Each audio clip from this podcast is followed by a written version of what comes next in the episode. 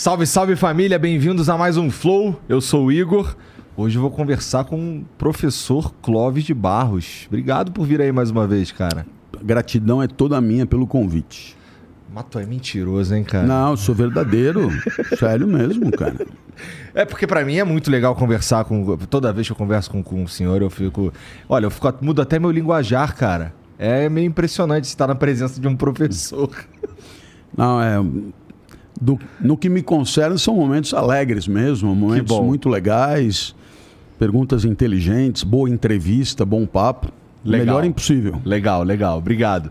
Ó, e antes da gente começar, deixa eu falar aqui dos parceiros que estão com a gente hoje. Começando pela Insider. A Insider que é essa camisa que eu estou usando agora é, deles, tá? É, eu não sei se vocês sabem, mas lá em 2017, a Insider estava lançando o primeiro produto deles, que é a Undershirt, que a galera chama de segunda pele. É essa paradinha aqui, ó. Que é uma camisa feita é, do tecido modal, que significa que é aquele que é, não re- ele seca muito mais rápido, ele não retém odor, é, te ajuda você que usa terno, usa roupa, sei lá, tipo, tipo essa roupa aqui do professor. É, aqui, ó. E tudo mais. Oi. Ah, tu tá usando uma, olha lá. Tá então, só? pra, pra não ficar aquela pizza, pra não, pra não gerar alguns problemas estéticos, né? E às vezes até Isso. olfativos também, né? E também ajuda a dar uma shapeada na coisa. Às vezes está com uma topografia muito irregular. Entendi, né? É, é, entendi. Então, pô, é, é, e, cara, é, eu queria falar pra vocês hoje desse, desse, dessa peça que vem de lá, porque também não é só isso, tá? Como vocês podem ver aqui, como eu sempre uso, tem camisa normal, tem cueca, tem roupa pra mulher, tem roupa pra homem, tem moletom, tem uma bermuda que não mancha, os caras são diferenciados aí nesse sentido. E, pô, e você pode experimentar isso daí. É só entrar em insiderstore.com.br e você ainda por cima pode usar o cupom FLOW12 para ganhar 12% de desconto. É claro que a Insider mandou um presente para o pro professor. Aqui, ó. Eba! É sempre bom, né? Muito obrigado. Ganhou um presentinho aí. Muito obrigado. E, pô, é, você pode também é, experimentar, é só entrar lá no insiderstore.com.br. E, cara, se você usa, se você é, trabalha com essas roupas aí que esquenta nesse calor, meu irmão, eu recomendo usar uma segunda pele aí e tudo mais. Caraca, bonito isso aí, hein? Vem Não é? um, um saco dentro de outro saco, Pois é. que vem dentro de outro saco. eu nem sei o que, que eles te mandaram, cara. O que será? Acho que é uma camisa e uma undershirt. Olha. É. Caramba. Mas não é maneiro o tecido dela? Tu segura assim, ela, ele é levinho, ele é, é? ele é maleável, gostosinho e tal. Tem várias características. Você pode, quando você lava, por exemplo, e pendura no cabide, coloca ali, não precisa nem passar, seca rapidinho. É, além de, de várias, é, do, do conforto térmico, além do lance de, de, de não ficar aquela pizzazinha e tudo mais. A Insider realmente é é uma camisa tecnológica que você devia conhecer se não conhece ainda, tá? Então, mais uma vez, insiderstore.com.br. Você pode usar o cupom FLOW12 para ganhar 12% de desconto. Aqui embaixo, ó, no, no comentário fixado, tem o link para direto para lá. E vai passar aqui ao longo do programa também o QR Code. Então, não perde oportunidade, não. Entra lá e garante logo a tua e já coloca o desconto aí. Enche o carrinho com um monte de, de, de peças de vestuário. Como eu falei, não tem só isso que eu falei aqui, tem várias coisas. E vai ser feliz. É isso. Dá pra você usar pra malhar, dá pra você usar pra trabalhar, dá pra você usar quando você for correr e tudo mais. Beleza? Ok. E cara, também estamos aqui com o Santander. O Banco Santander tá com a gente também. E o Santander, cara, como é que é a tua relação com o banco geralmente, cara? Geralmente a gente fica com o pé atrás, né, professor? Olha, não quando eles patrocinam o programa. Não, mas eles aqui- patrocinam o programa. Mas quando- é quando- espetacular. Quando- né? mas quando, mesmo quando me patrocinam, cara, eu tenho, Não, eu mas tenho é a uma, liberdade é uma, de falar a verdade. Mas é uma iniciativa muito bonita. É. É. né? No Mas- final das contas, a- aqui você está ajudando as pessoas a pensar melhor, trazendo gente legal para conversar e, e o banco está dando um apoio Mas bacana. não por isso, eu não por isso, já falei, já falei aqui algumas vezes, inclusive, que, pô, eu- minha relação com o banco a minha vida inteira foi uma relação de, pô, esses caras querem tomar meu dinheiro. Nunca foi uma relação assim, amistosa, a ponto de ser, sei lá, de querer falar bem do banco. Mas nesse caso do Santander, cara, é, primeiro que eu descobri algumas coisas sobre eles, como é a empresa que mais investe em educação no mundo.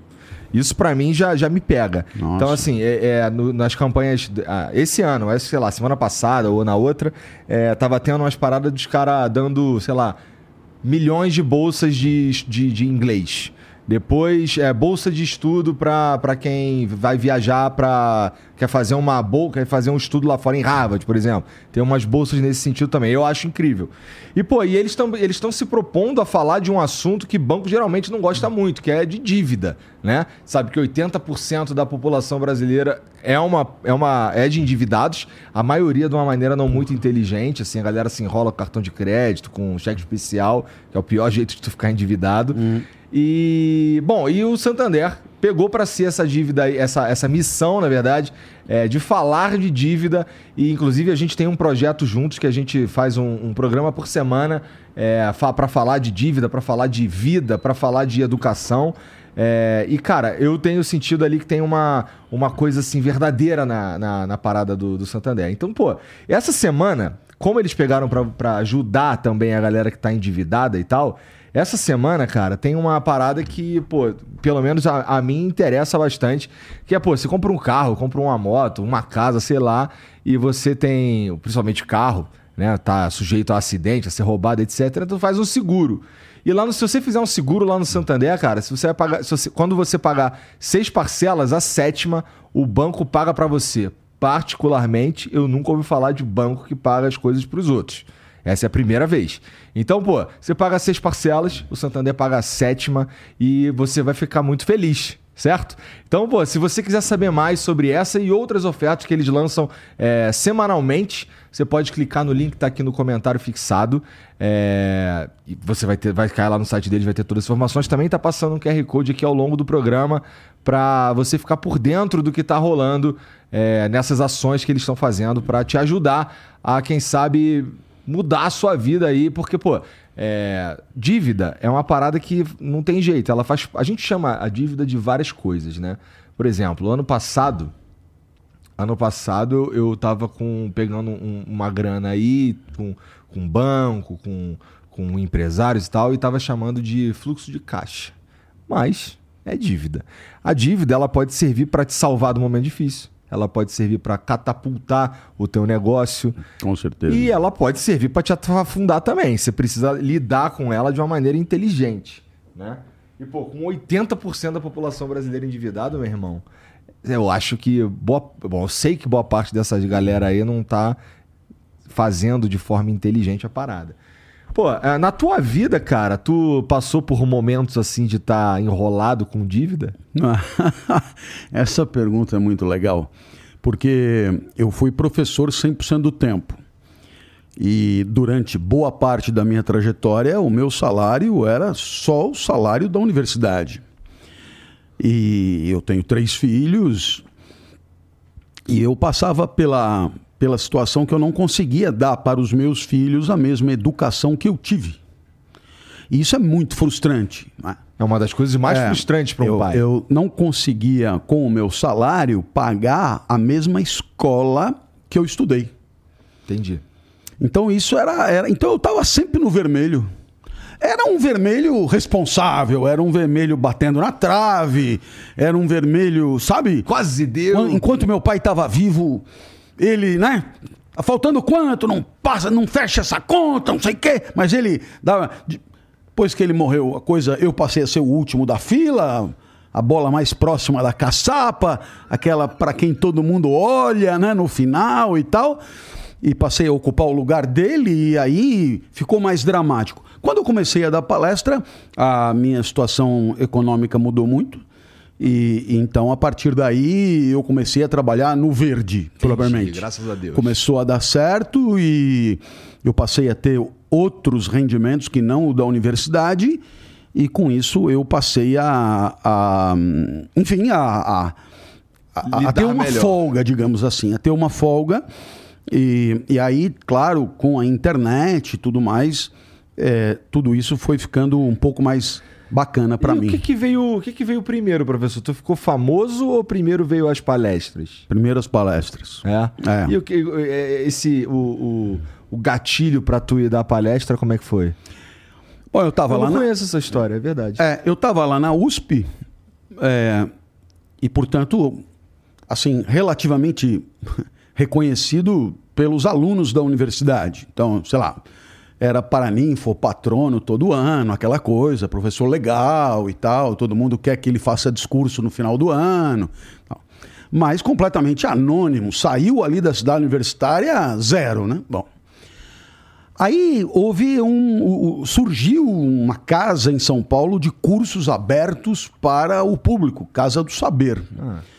E eu logo no começo fui chamado para essa. Junto com o Karnal também, Pondé, etc. E aí então reuniu-se esse grupo na Casa do Saber para dar aulas e tal. E é, logo na primeira turma, um dos alunos, que era presidente na época do, do Banco Real da época, me disse: Você daria uma palestra para pro, os funcionários do banco? E eu não, eu não sabia nem como cobrar, eu estava totalmente fora do mercado, assim, eu ignorava tudo. Aí eu cheguei e joguei. Falei, cara, eu não sei quanto custa, eu não sei nada. Ele pegou e falou: não, tudo bem, eu vou me informar para você e eu eu te. Aí ele me mandou uma proposta que eu deveria mandar para ele, é, dizendo mais ou menos como seria. E eu me lembro de ter saído da cidade universitária de ônibus para ir até a Paulista, ali no Banco Real, que depois virou o ABN, né? Para dar essa palestra, é, que foi a primeira palestra, A Vida que Vale a Pena Ser Vivida. Isso foi em 2001. Né? Faz bastante tempo. Faz bastante tempo, é. Então essa foi a primeira. E, e bom, e eu. Gostou? Da não, primeira? É, não, achei incrível, né? É, não só porque correspondia a vários meses de trabalho, mas, mas também. Isso deixa bem feliz, né? Nossa, é um negócio do outro mundo. Quando ele, quando ele me deu o valor que eu deveria cobrar, eu liguei e falei: não, deve ter, deve ter algum equívoco, não pode ser isso, né? Não, é isso mesmo e tal. E aí eu achei que, bom, é, como eu nunca fui assim, digamos super sortudo, eu pensei, foi essa e acabou, nunca mais. Isso aí foi obra de uma orquestração cósmica que só se repetirá com algum outro cometa, aquelas coisas que, sabe, anos-luz e tal. Mas não, foi uma bola de neve, logo surgiram novos convites e sempre indicação né, daqueles que já tinham assistido. E eu cheguei a ter, antes da pandemia, é, em torno de um, na média de uma palestra por dia, tipo 350 ao ano. Nossa, é, cara. É, é, incluindo férias, na, feriado, fim de semana. Então, o que significa vários dias com duas, né? Em qualquer lugar do Brasil, bate e volta. Sabe quando passa o cavalo, você agarra e diz: pode ir, né? E aquilo vem que vem, Manaus e de volta. Uau, cinco horas da palestra, volta, chega em Guarulhos, pega o corpo no dia seguinte, Salvador e tal. Não tem conversa. E bom, bom, bom. Aí, depois de um ano, dois, você começa a falar, viu? É, né? Tô cansado. É, bacana, mas acho que vamos ter que dar uma segurada. Mas quando você sobe o padrão de vida de uma família, todo mundo se habitua. É verdade. É? Aí, Como lidar é, com isso? Não, deu, não preciso mais de bolsa na escola. Não, então todo mundo sobe. Na hora que você vai avisar aqui, ó, envelheci, né? ah, não, senhor. agora não. Agora eu já me habituei, agora não voltar atrás é insuportável. Ah, imaginou pegar um, um, um celular tijolo? Não, não. É, é o eu, eu quero o 16. Tá... É, eu quero o da vez. 18 câmerazinhas atrás, senão não pega a minha remela. E aí. E aí é difícil, aí é é. complicado é. e, bom, a gente acaba de vez em quando ficando doente também e, e, como é que tudo isso faz parte da vida. Como é que tu conciliava dar aula com, com esse mundo de palestras? O primeiro passo foi sair da dedicação exclusiva e passar para dedicação parcial. Uhum. O que significou abrir mão ainda de, de muito do salário, mas foi uma troca é, pensada, digamos assim. Eu passei a, ser, a, ter dedicação parcial, o que, legal, o que legalmente me permitia é, trabalhar por conta própria, abri um escritório chamado Espaço Ética, que começou a organizar minhas atividades. É, e assim era a conciliação. Quando eu percebi que atropelou, Então eu, em 2015, saí da universidade e, e então eu deixei a vida acadêmica propriamente dita Não nesse momento. saudade? Muita. Eu imagino que sim, você deu aula a vida inteira. É, muita saudade, é. E, pô, mas assim, você você também, hoje, você, além dos livros, além das palestras e tal, também tem os cursos online, não tem? Tem, tem. é, muita coisa me dá muito prazer, né? Eu faço o Inédita Pamonha, que é o Queria falar sobre podcast. Inédita é, Pamonha. Inédita Pamonha é uma iniciativa muito, muito esdrúxula, né? Quer Por quê? Não, porque é um podcast que não tem entrevista, por exemplo. Sou sempre eu pergunto e eu mesmo respondo e tal. Então Você sabe que isso, É. isso daí é uma das coisas mais. Assim, na verdade, esse daí é, é, é como é.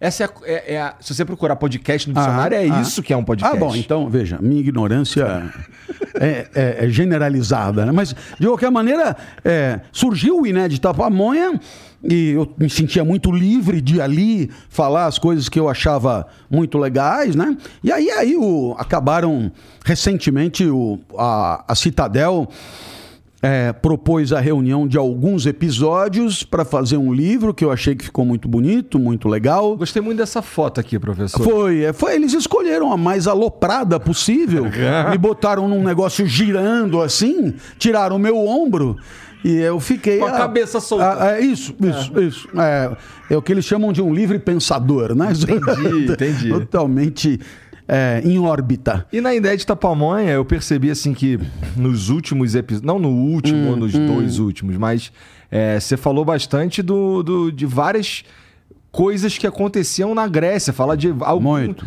Rei Minos, é, Foi, tem um cara foi. que tem um nome esquisitaço que eu esqueci. Como é- Anaximandro. é. É. Porra, caralho. Não, mas esse cara é foda. De onde tu Não, tirou Mas esse cara é foda. Você tem que trazer o Anaximandro. Cara, puta, esse cara é foda, velho. Esse cara é foda. A gente ele, perde- a gente- ele, ele virou e falou: ó, nós estamos quatro antes de Cristo. Vai, cinco. Na verdade, seis. Desculpa, seis antes de Cristo. Anaximandro nasceu 640 antes de Cristo. Tá. Bom, Aí o cara vira e fala: então, a- até então era o céu em cima e a terra embaixo, tá certo? Aí ele vira e fala: viu? Vem aqui. Sabe o céu que tem em cima? Então, embaixo da terra também tem céu. Cara! ah, ah, Você- Da onde o porra tirou isso, cara? Eu, eu tenho vontade de esganar um porra desse, né? Porque a intuição do cara. Não! Esse céu que você tá vendo aí, ele passa por baixo e volta. Ele passa por baixo e volta. Porque, olha, se você observar bem aquela estrela, passa debaixo da montanha e volta. Se ele passa raspando ali, então ele- as que estão mais em cima aqui vão lá por baixo e saem lá em cima. Ah, ah, 600 antes de Cristo. Anaximandro, cara. Nossa, é uma revolução científica. Então, da monta de um Copérnico e de um Galileu. Nossa. Ah, não tenha dúvida. 600 antes de Cristo, o cara dizer que a Terra é um pedaço de pedra girando enlouquecidamente no vazio, foi ele o primeiro a falar, porque antes não. Isso aqui era fixo, centro do universo e o céu parado lá em cima. O cara pega e fala: "Não, não é nada disso, isso aqui é uma pedra. É claro que ele achava, ele é, é, a, forma que ele dava essa pedra não, não tem nada a ver, meio cilíndrica, apesar de que a forma da Terra, né, primeiro de esfera já passou a uma, a uma coisa meio achatada, Achatada. nos polos, agora parece que tem uma forma de pera, né?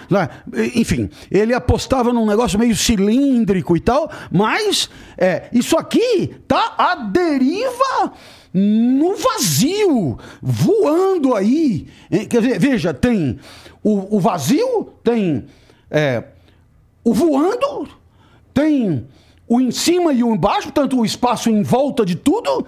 Quer dizer, são muitas coisas novas, sem recurso nenhum, cara. Mas sabe o que é? Apenas observando. Apenas com o olho, observando e deduzindo. Observando. Então, para mim, Anaximandro é um. Quer dizer, a gente lê lá, é um pré-socrático. Essas categorias da filosofia são realmente incríveis. Quer dizer, o que, que o cara é? Um pré-socrático. Quer dizer, o Sócrates nem nasceu e você já é um pré.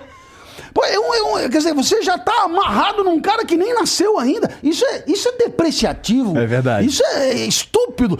É uma categoria que não serve pra nada, a não ser dizer que vem antes de um outro. Mas imagina, você é um puta pensador e eu categorizo você de pré-joaquinino. Porque daqui 100 anos vai nascer um porra de um Joaquim que é bom pra caralho.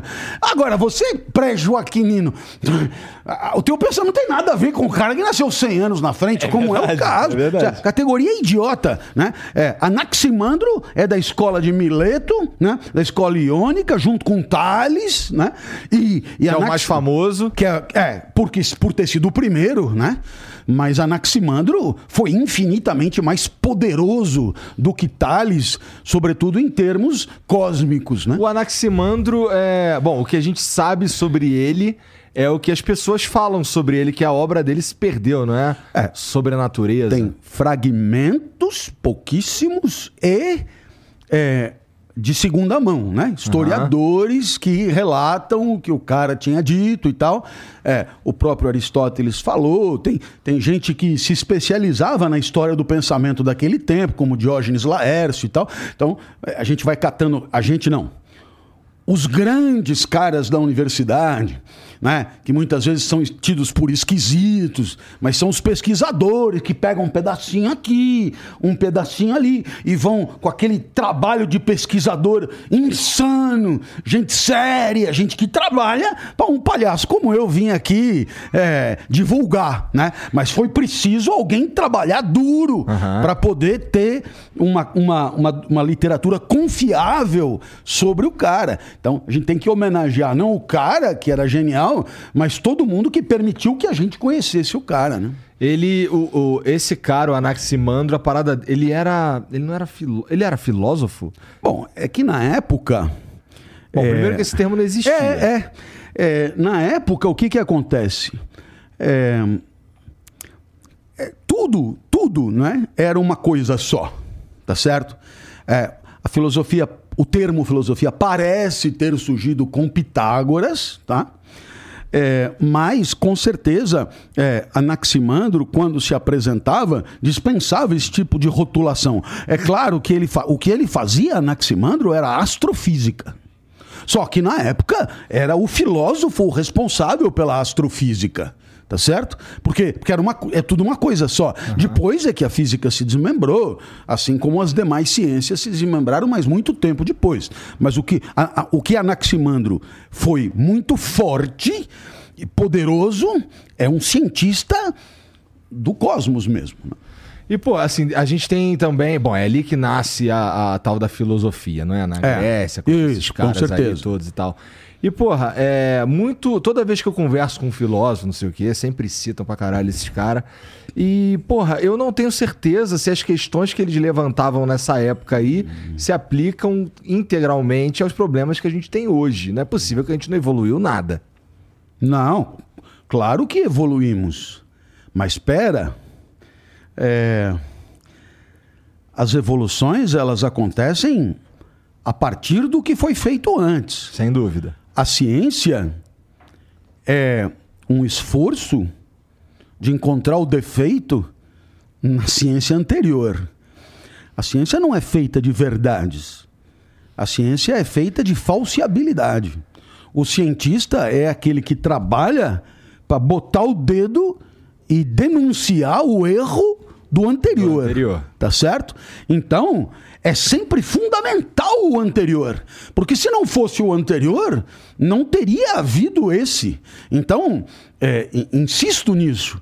É, é, com certeza, tudo o que se disse depois de Anaximandro, é, a favor ou contra, mostrando a inconsistência ou não, é, dependeu dele ter feito o que ele fez. Então, é, por mais que hoje nos pareça, nos pareça esquisito o cara dizer que a Terra é uma pedra cilíndrica voando, já sabemos, já fomos muito além disso, mas naquele momento, em 600 antes de Cristo, foi imprescindível que esse cara tenha dito as coisas que ele disse para que depois, é, digamos, a história do pensamento acontecesse de um certo jeito. Todos esses caras aí é, que vieram depois, o, o Sócrates, né? Que É, fez de Anaximandro um isso, isso. pré-socrático Isso. mais. É, eu, eu entendo que eles têm um, todo esse valor que você está dizendo, que é de construir a base da, da parada para a gente vir e pensar depois, não sei o quê. É, mas eu fico pensando também que, assim, depois desses caras, surgiram vários outros caras, é, sei lá, pregando novas é, relações humanas, é, novos métodos de se, hum, de se relacionar, hum, de, de hum, fazer, de tro fazer trocas, hum, inclusive, de tudo. Hum. E, pô, é, é, eu, eu gosto mais dos caras que pegam esses caras, que falaram isso aí há um tempão, e usam como base para formar um novo pensamento que leve em consideração a situação que a gente vive hoje. Porque eu vejo muita gente, por exemplo, citar Marx. E, porra, mas assim, hoje a gente vive uma sociedade que é completamente diferente claro, da claro, que ele vivia. Claro. Então precisamos, não é que a gente precisa, que não é que a gente devia descartar o que eles falam, pelo amor de Deus, mas o que vem depois, assim, o, o, o momento que a gente está vivendo agora, ele precisa de uma nova interpretação, talvez inclusive da Bíblia, cara. Olha, eu, eu te diria o seguinte, quer dizer, penso eu que o filósofo é o pensador do seu tempo, não é? E portanto Claro está que o filósofo foi formado a partir da leitura dos que vieram antes. Mas ele mesmo, claro, é, bem escorado em tudo isso, vai pensar o seu tempo. Vai pensar, então, quando você ouve um pensador falando sobre a guerra na Ucrânia, sobre. É, é, o que está acontecendo no mundo hoje, do ponto de vista geopolítico, sobre é, é, a relação do capitalismo com a moral nos dias de hoje e tal. Ele está pensando o seu tempo, mas ele está muito bem escorado em gigantes que vieram antes dele. Agora, no caso de Anaximandro, é, é, é, é, é mais interessante do que isso, porque ele era um cientista. E, e é claro que a ciência hoje dispõe de recursos incríveis para discutir o mesmo problema, que é a origem de tudo. Sabe, é, Natália, minha filha menor, quatro anos, ela olha para o céu em Serra Negra e diz: Papai, são essas lâmpadazinhas. É, é, sim, é, quem que acende? Porque normalmente a gente começa a ver tal. Quem que acende? Nossa, porque nossa, como tu vai explicar isso? Né? Fudeu, se, não é. Porque se você é um cara, é, digamos, sem sem muito compromisso, você pega e diz: olha, isso aí não é lampadinha, isso aí são estrelas tão longe daqui, não é que acende, é que agora é que a gente consegue ver, mas elas estão aí ligadas o tempo inteiro e tal, e ponto, né? E vai brincar com a sua irmã, né? Agora, é, a preocupação é, é, é como tudo isso começou, né? Qual é, o universo profundo, a origem de tudo, aonde está, não é? Então, hoje, por exemplo, é, com o telescópio James aí, o James Webb. É, é. O que, que, que, que a gente consegue, né? O que, que a gente consegue? Olha, olha, olha que coisa mais maluca. Para estudar a, a origem de tudo hoje, você tem dois caminhos muito diferentes.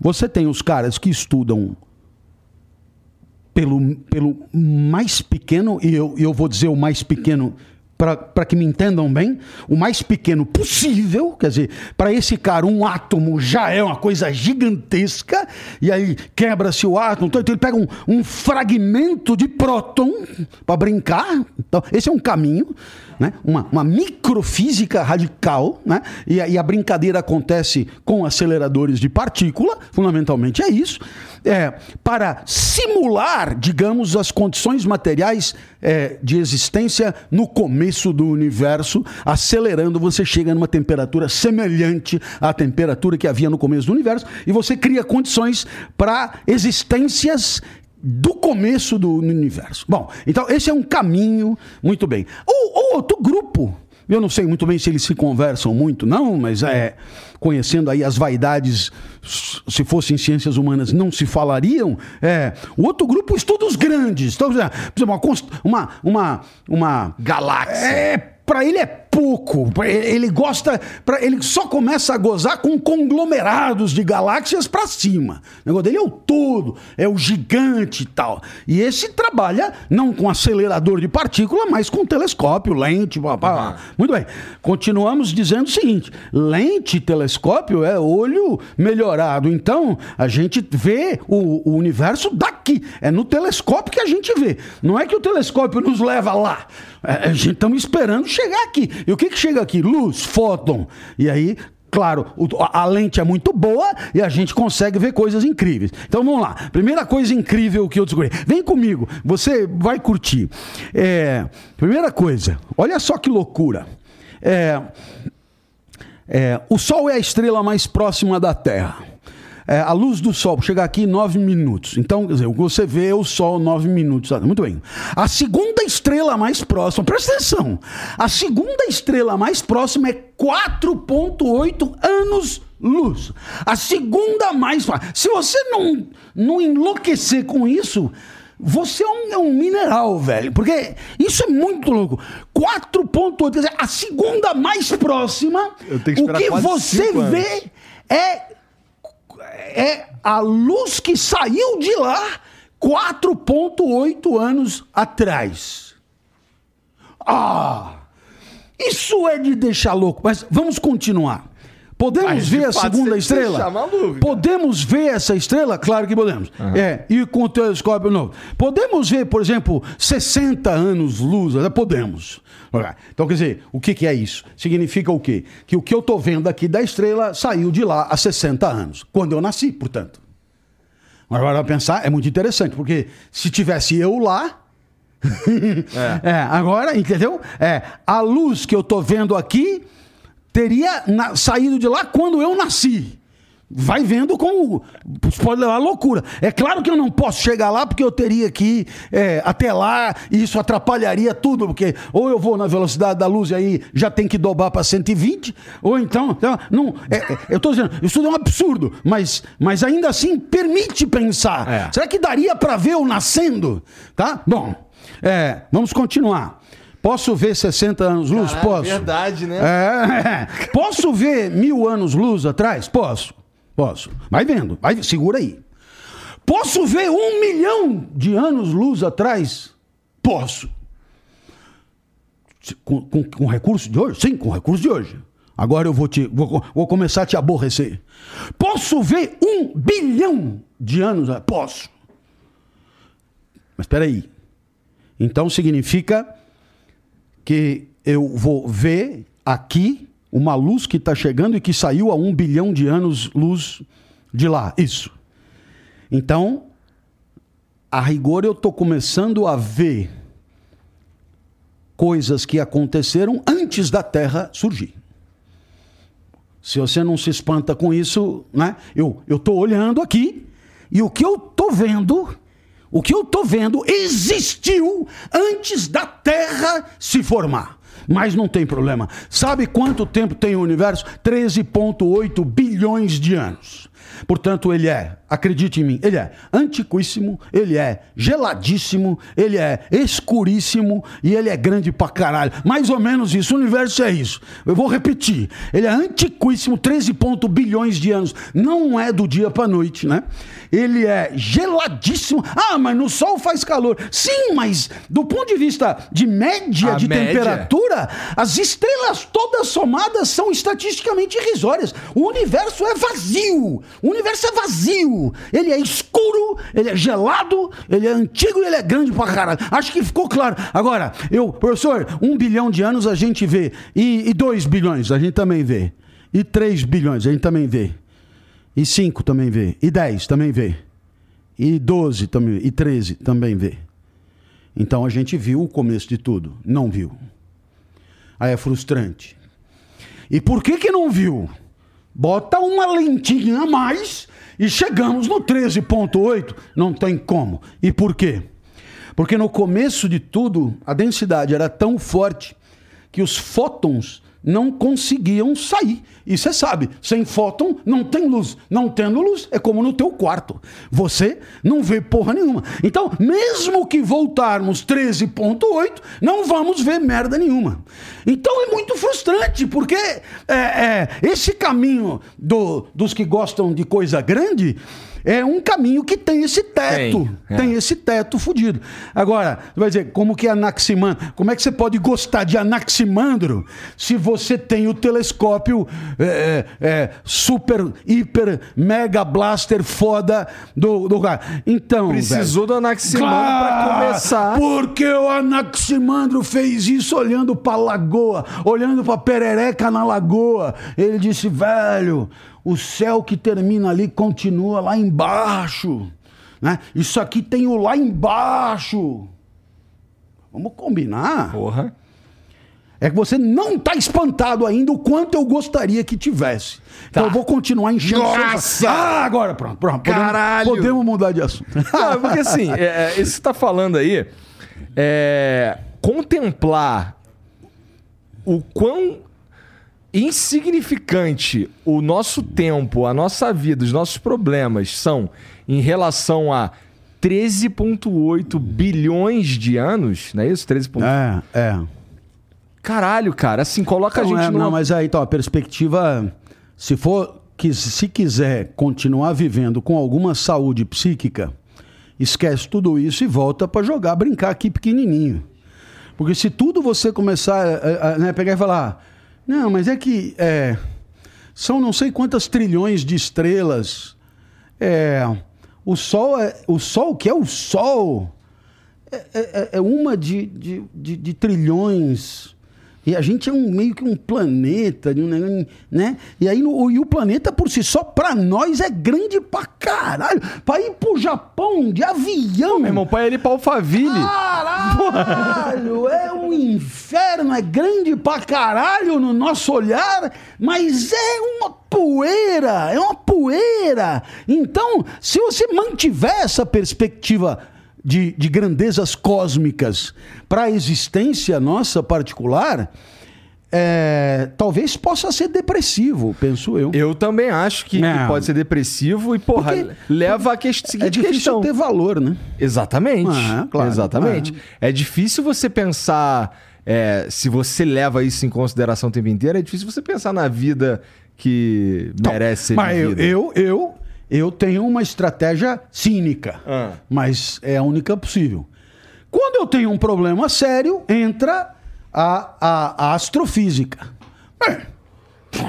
No final a Terra está girando, né? Porque no final das contas essa porra gira numa velocidade em torno do Sol que se ela fosse um ponto iria de São Paulo ao Rio em nove segundos. né? Então ela e girando em torno dela.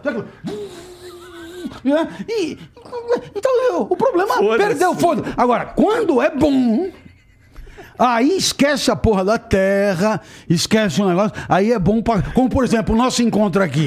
Aqui não tem astrofísica. Aqui é o flow, velho, que é do caralho, tá aqui e tal. Aí tem um valor enorme. E quando eu me fodo, aí eu penso em Saturno, em coisa e tal, pra poder, é, tipo, passar, né? Tu já parou pra pensar na. Essa aqui, eu acho que eu vou um pouco longe.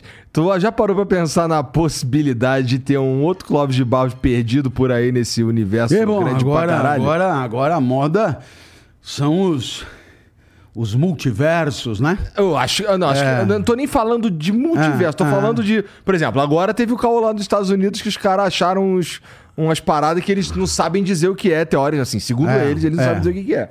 Então, porra, imagina que do outro lado do universo é possível que haja. Se a gente é possível, claro. é possível que haja uma Claro, outra civilização lá claro. e o caralho.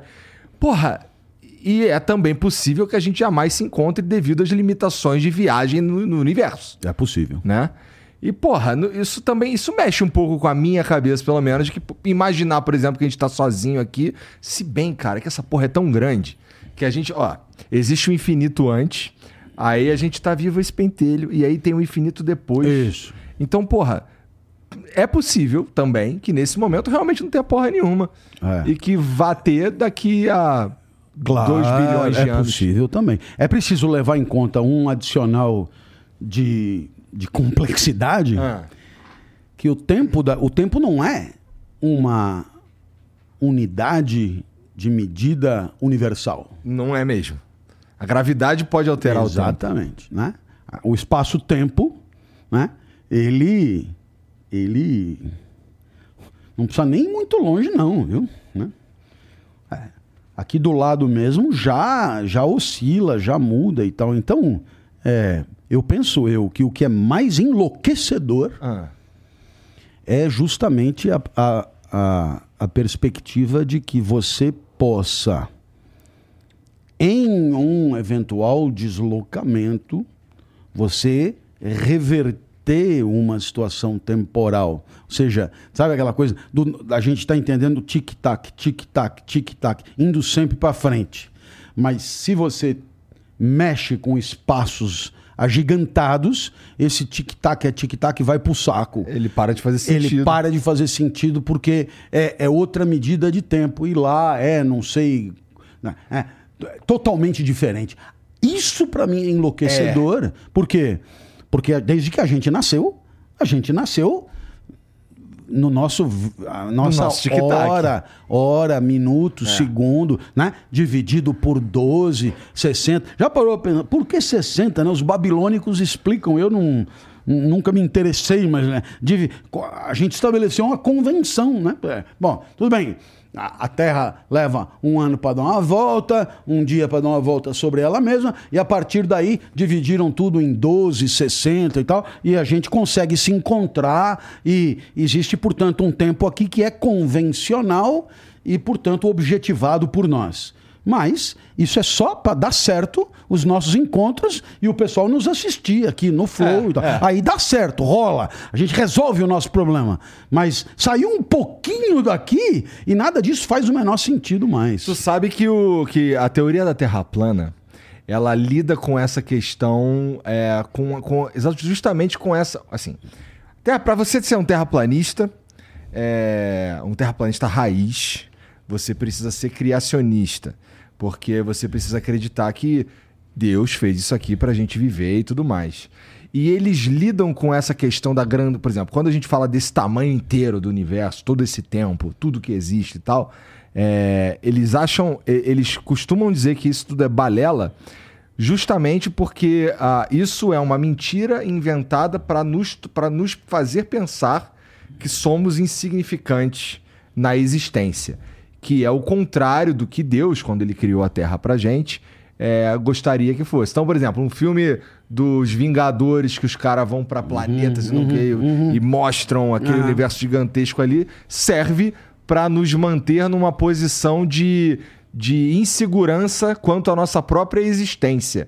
Então, pô, é- é, a ideia do, do, do terraplanismo nesse sentido tem uma, uma coisa ali de. De. não sei, acho que auto. autossegurança ou autopreservação, auto. eu não sei, até autoestima. Né? Sim. Então, pô, nesse sentido é até bonitinho, né? O único problema é que a Terra não é plana. Ela é um. Ela é o quê? Ela é um cone que, segundo. Segundo o Anaximandro, né?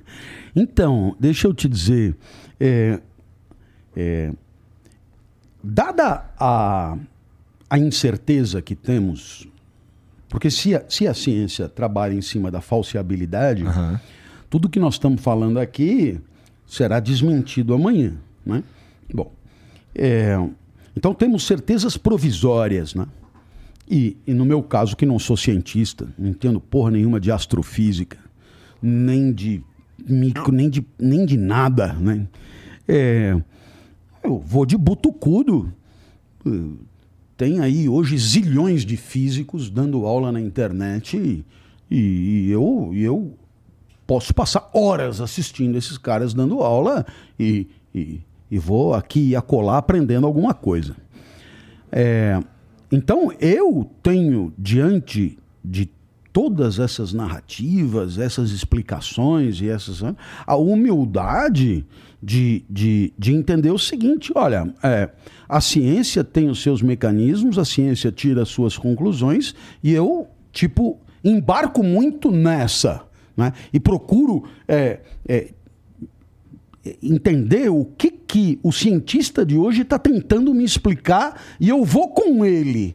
Mas, se você tem outra fonte de entendimento das coisas e decidiu ir com ela, não conte com a minha eh, incompreensão ou intolerância ou né? respeito absolutamente todo tipo de é, de diria de iniciativa de reflexão sobre tudo, mesmo que não aceitando. E por quê? Porque penso eu que tanta coisa me parece tão misteriosa. Entendo que a minha ignorância, a minha estupidez, a minha falta de lucidez, ela é tão maior do que o terreno firme onde eu tento pisar, que seria absurdo se eu assumisse uma posição arrogante de que sou conhecedor de uma verdade contra aqueles que professam a mentira. Porque se eu exijo para mim tolerância do meu auditório para ouvir o que eu estou falando, mesmo que seja para discordar na sequência, eu devo o mesmo respeito a qualquer um. Até porque, pelo que eu entendi, a razão a inteligência, a capacidade intelectiva que temos, tenha sido ela dada por Deus, tenha sido ela resultante de um processo evolucionista, seja ela a, da estrita materialidade dos neurônios e das células, ou seja uma alma eterna, imaterial e, e, e, e que. Que, que, que, estará do lado de Deus na vida eterna, seja o que for, o certo é que para que uns possam ser ouvidos, é preciso que haja de parte a parte aquela guarda baixa para ouvir, nem que seja para dizer, viu, eu te ouvi, muito legal, anotei aqui, não é por aí que eu vou, mas muito obrigado. Por quê? Porque se você chega sempre com o copo cheio, com a tigela cheia, com a cumbuca cheia, você não tem mais como se enriquecer. Né? Não tem nada mais chato do que você encontrar uma pessoa que tem certeza que já sabe tudo o que você tem para dizer. Essa não é a sociedade hoje? Esse não é o Twitter hoje, professor? É. Sim, mas. Continua esse, sendo chato. É, então, esse é o. Essa é a sua fala. Eu levantei a bola para você dizer. É, é claro que só tem isso. Porque se você vai pedir emprego, você chega e diz: Viu, eu sou que nem Sócrates. Eu não sei nada de nada. Né? Tô aqui para aprender, não tenho certezas, não tenho nada. A ignorância me acompanha, é, até porque não há muito como ter certeza sobre as coisas, né? É, tudo é terreno resvaladiço. No final das contas, o que passa pela nossa cabeça tem um substrato pulsional muito forte, é, é e, e, assim. É, tu, não há, não há a possibilidade de uma verdade absoluta, consistente, que se imponha a todo mundo e pá, e ah, Então, a pessoa olha para você e diz, viu? Porra, adorei conversar com você e tal, mas não serve, velho. Um cara desse dentro de uma empresa é, um, é, um, é uma bomba relógio. Não serve. Porque o que eu preciso é gente que acredita que sabe nas poucas coisas que tem a dizer e que em cima disso vai atrás do lucro do dono do capital. Né? É. Não, tem, né? não posso chegar para um cara, porque esse cara que problematiza as verdades vai problematizar as verdades do capitalismo, as probabilidades, as, as verdades de uma sociedade justa. E aí, é, nossa, não, é, é esse cara não, não, não tem como ficar aqui. Então. Mas não... dá pra ele dar umas palestras.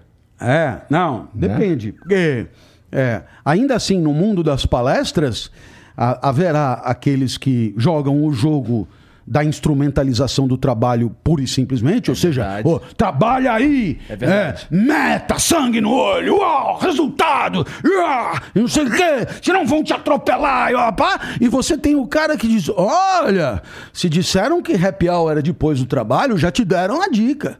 Felicidade ali não existe, é só depois. Então pensa se é isso que você quer para sua vida, né? Se não for, cai fora. Ninguém te amarrou aí, né? Mesmo aqueles que te amam e precisam do dinheiro não vão querer uma tristeza crônica, entendeu? Se você vai se sentir triste aí, vai para outro canto, vai fazer outra coisa, para que a felicidade comece antes de sexta-feira às 18 horas. Né? Mas né? é que aí também a gente, tu tá levando para pro extremo de um lado e pro extremo do outro. Mas tem... o meu papel é ir pro outro lado, porque pro lado de cá tem muito, né? É, entende tem o que eu tô mesmo. dizendo, né? Então, quer dizer, é, é, no final das contas, é muito fácil você vender um discurso que seja exatamente o que todo mundo está esperando e quer ouvir. Entendeu? É então, chato. Ah, bom, isso não sei. Isso não, não, não, não conte comigo para um juízo negativo das pessoas. Eu não, não faço isso nunca. Eu acho que é um, é um jeito de viver. Uhum. Agora, eu entendo que o meu trabalho, pela minha história, pela minha trajetória, etc., é propor ao meu cliente um discurso que não comprometa a lógica do capital, porque isso seria é, completamente absurdo eu receber do mundo do capital e depois é, propor um discurso é, de destruição, mas um discurso alternativo do ponto de vista existencial. Quer dizer, escuta, bater a meta não é o único valor do mundo, sabe? É preciso que você se realize no trabalho, é preciso encontrar o sentido para o trabalho. O trabalho ele tem, a ver, tem, tem que ter a ver com a tua natureza, ele tem que ter a ver com os teus talentos, com o que você gosta de fazer. Eu, é, você tem que encontrar ali condições materiais de aperfeiçoamento das tuas práticas, sabe? Perfectibilidade, fazer cada vez melhor o que você faz. E quando você faz cada vez melhor o que você faz, você até trará lucro para o seu patrão. Claro que trará, mas isso não é tudo. Haverá uma questão de autoestima, de dignificar a vida, sabe? É, é, eu procuro fazer palestras é, cada vez melhores. E, e, certamente isso tem uma consequência profissional para mim em uhum. termos de rendimento. Claro. Mas existe alguma coisa muito maior do que isso. É eu, a, a, partir de algum tipo de recurso natural que eu tenho, que podemos chamar de talento, eu me servir disso e usar a minha experiência para chegar no teto das minhas possibilidades das minhas possibilidades. É a excelência dos gregos. É o teto das minhas possibilidades. E isso me deixará feliz. Independentemente do resultado, isso me deixará feliz. É, se você observar a capa desse livro, o que está escrito debaixo dessa foto alucinada aí? Por instantes felizes, virginais Sim, embaixo, e repetidos. Do verde ali. Os piores episódios selecionados do podcast. Muito bem. Alguém perguntará que palhaçada é essa? Recurso de marketing para chamar a atenção. Também. Mas acontece, acontece uma coisa muito interessante. É, quando você põe um produto na internet, você pode, pelas visualizações, pelos likes, medir um certo apreço por aquilo uhum. que você fez. E não existe uma, um alinhamento entre o meu entendimento da qualidade do trabalho e é, é, o apreço é, manifesto das pessoas. Quando eu acho que arrebentei, né, ninguém ouve. E quando eu acho que fiz bosta, dos dois ou três que sempre ouvem, os três assistem. Então, eu peguei e falei: vamos publicar os piores. É claro, são piores no meu entendimento. Mas como eu não estou escrevendo para mim, eu estou escrevendo para o outro, e é o, é o outro que tem que ser contemplado. Por isso escolhemos os piores, o que Entendi. é muito lógico. É, muito, é, bom, a percepção das pessoas sobre o que a gente faz é sempre muito difícil de medir mesmo. É, eu faço uma ideia do, do tipo de, de coisa que as pessoas gostam de ouvir, que aconteça aqui no Flow e tal, mas às vezes eu tô redondamente enganado mesmo. É muito esquisito isso.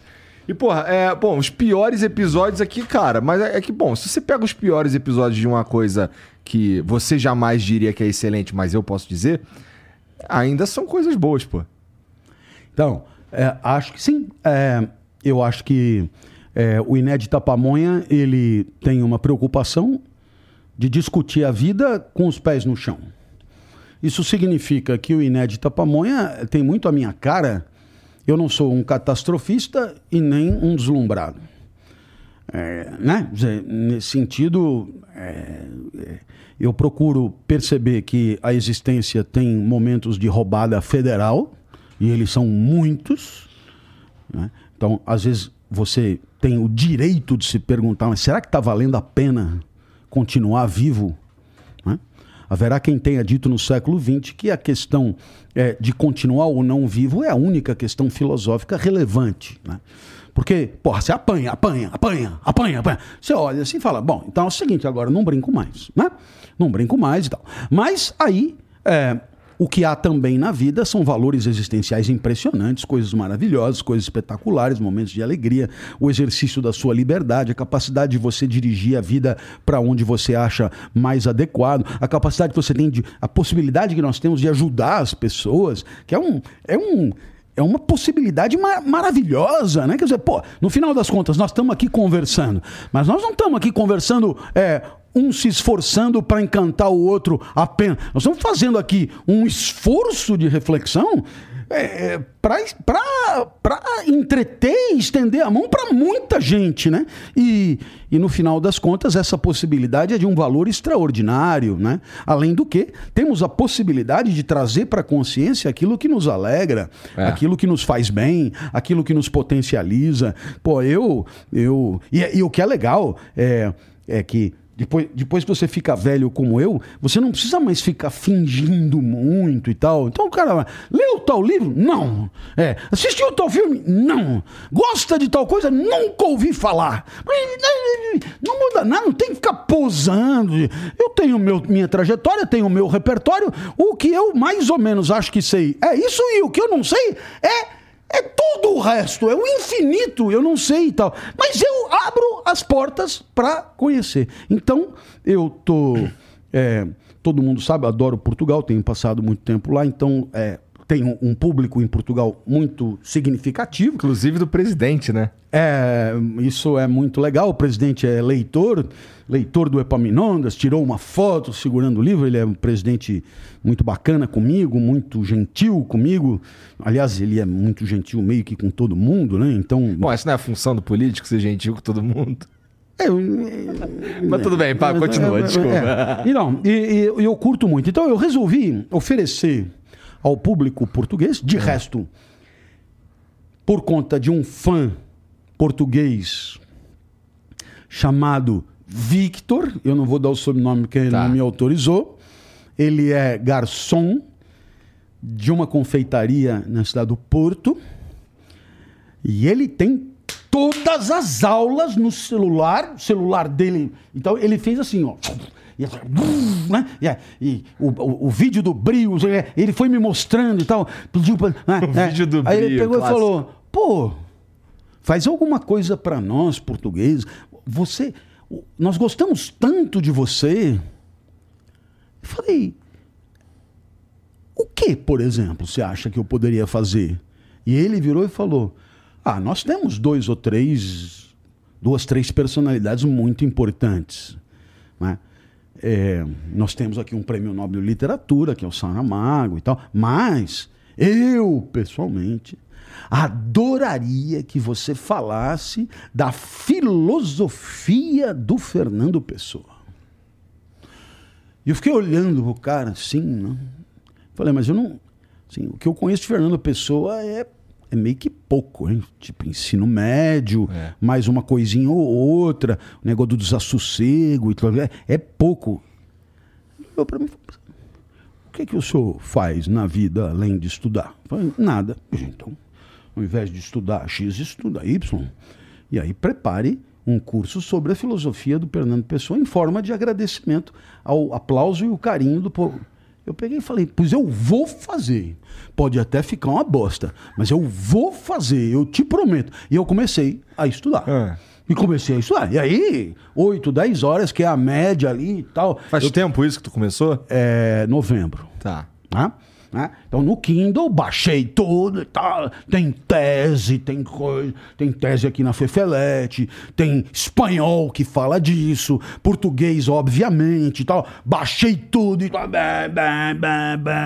E vou fazer um curso da filosofia do Fernando Pessoa, ligando com Nietzsche, ligando com Schopenhauer, porque eu tenho que amarrar ah, mais ou menos aonde eu, eu, eu sei melhor. É, é, é, eu, é, falar da filosofia de uma pessoa não é necessariamente amarrar com outros filósofos, mas é o único jeito que eu tenho para estabelecer semelhanças e diferenças uhum. e tal. Eu vou fazer. E aí eu descobri Fernando Pessoa. E aí eu não conhecia, eu tenho quase 60 anos e eu conhecia muito pouco, quase sabia que era um gigante, sabia que era um dos maiores da língua portuguesa, mas velho, nossa, um gigante.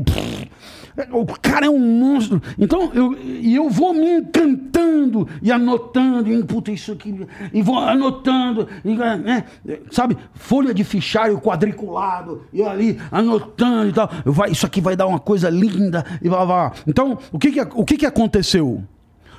O garçom abriu a porta. O garçom abriu a porta. Eu devo a ele todo esse prazer que eu tô tendo com essa descoberta, aonde eu era ignorante de pai e mãe.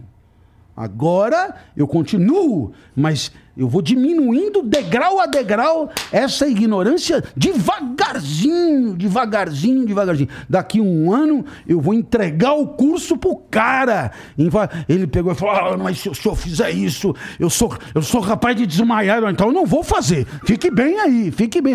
Um cara, um senhor simpaticíssimo, gravata borboleta, vinho, me lembra. Ah, que carinho, que generosidade! E ele, ele me abriu a porta. Eu devo a ele essa descoberta. Então, são tantas as, as possibilidades que alguém que assume a sua, a sua ignorância tem de enriquecimento, sabe? Tantas as possibilidades que é, eu não tenho outro caminho senão chegar com meu copo vazio para aprender.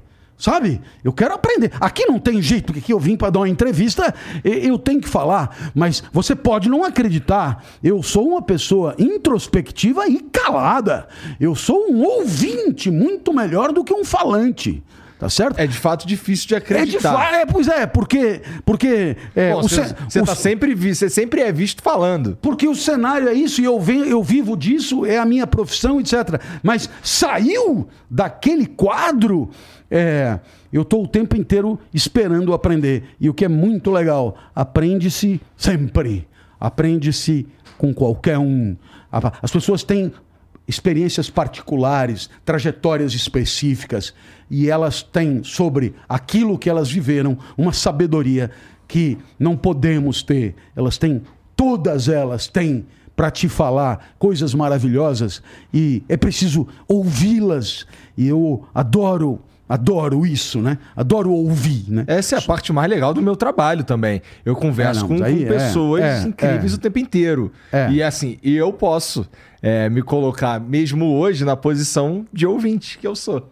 Então, eu ouvi, ouvi você falar, por exemplo, ouvi a Monja falar, ouvi o Pondé, ouvi o presidente, ouvi Cara. empresários e tal. É melhor, realmente, assim, é uma eu me sinto privilegiado nesse sentido de poder ouvir uns caras que manjam. Por outro lado. Vamos falar ah. desses aí. Vai, vai, vamos. Posso, posso interromper, vai. né? Porque tem que.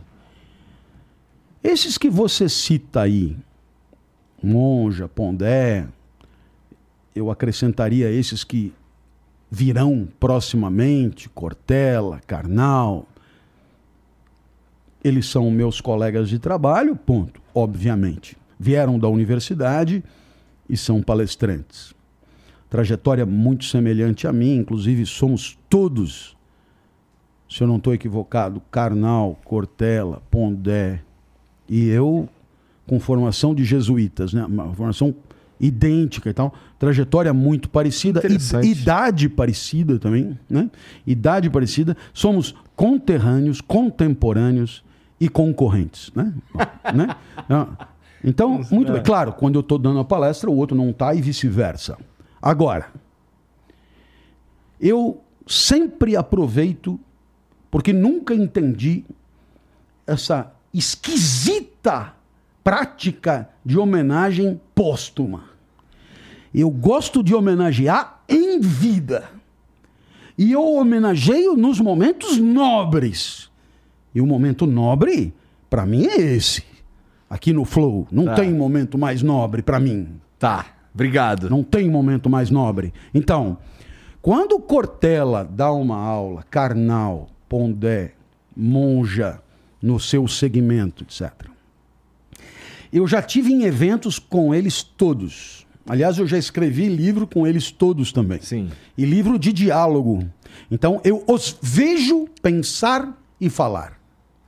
Meu amigo, fosse um outro país, e seriam seriam divinizados, Cortella. Eles são incríveis. Eles são poderosíssimos. Eles são fora da curva. Eles são geniais. Eles são professores geniais. Eles dão nó em pingo d'água. Eles têm uma capacidade. Eu posso julgar. Eu posso julgar porque eu fiz isso a vida inteira. Pelo menos julgar eu consigo. Eles têm uma competência didática genial. Eles. Eles. Então é preciso homenageá-los, porque existe aqui um fenômeno. Nós, é, é, Cortella, Karnal, Pondé, né? É, eles são, eles moram na mesma cidade, na mesma época, no mesmo. É uma honra, é um privilégio poder ser conterrâneo e contemporâneo dessas pessoas. Porque quando elas abrem a boca, elas são incríveis. Eu queria deixar registrado o que eu penso de coração aberto. E eles sabem disso, né? É uma admiração muito grande, porque eles não perdem palavras. Sabe o que é o cara que não perde viagem? Né? Eles, não, eles não arrancam numa frase e. Opa, não deu certo, deixa eu começar de novo. Não tem isso. E depois, eles não precisam fazer que nem eu, esse esforço miserável para chamar a sua atenção. Porque a coisa é tão bem é, emplacada, posta, colocada, de uma clareza tão límpida que o auditório embevece. Né? E, e, eles, e, e é isso que eu penso. E, e a nossa sociedade deveria, é, eu teria a, a, a honrosa iniciativa de fazer essa homenagem, por quê? Porque depois, depois que a vida acaba, aí vai vir um vereador e vai, ah, vamos mudar o nome de uma rua que liga porra nenhuma a lugar nenhum, né? Ou uma viela, né? Beco do Carnal, Ponte do, do Cortella em cima da Marginal. Ah, Muito obrigado. Muito obrigado. Muito obrigado. É agora. É agora que tem que haver reconhecimento. Tá aí, na casa dos 60 todo mundo, Cortella um pouquinho mais, Monja um, um pouquinho mais. Tá? Vamos agradecer. Pô, cara, os caras estão aí ralando 30, 40 anos ensinando as pessoas desde lá de baixo. Vieram, vieram, vieram, vieram. Todo dia produzindo conteúdo, falando e tal. Então, esses meus colegas são incríveis e eu tenho uma grande admiração por eles. E eles, portanto, são causa de uma alegria, causa de uma potência. É, é, quando eles falam, dá gosto de ser brasileiro. Dá gosto de ser que, de estar no mesmo lugar que eles, como que dizendo, tá vendo? Aqui também tem gente assim.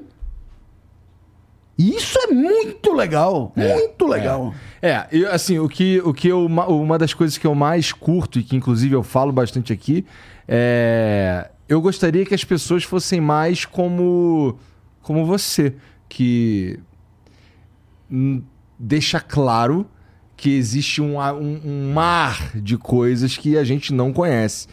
Porque, cara, é, eu, eu acho tão broxante conversar com os caras que têm a certeza absoluta de tudo, do melhor caminho pra qualquer coisa acontecer.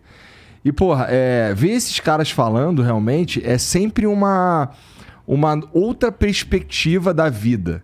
É sempre, cara, olha, olha já, já. Tudo bem, isso aí que você falou. Mas, pô, olha que a, a vida olhada por esse ângulo aqui, que talvez você não tenha pensado.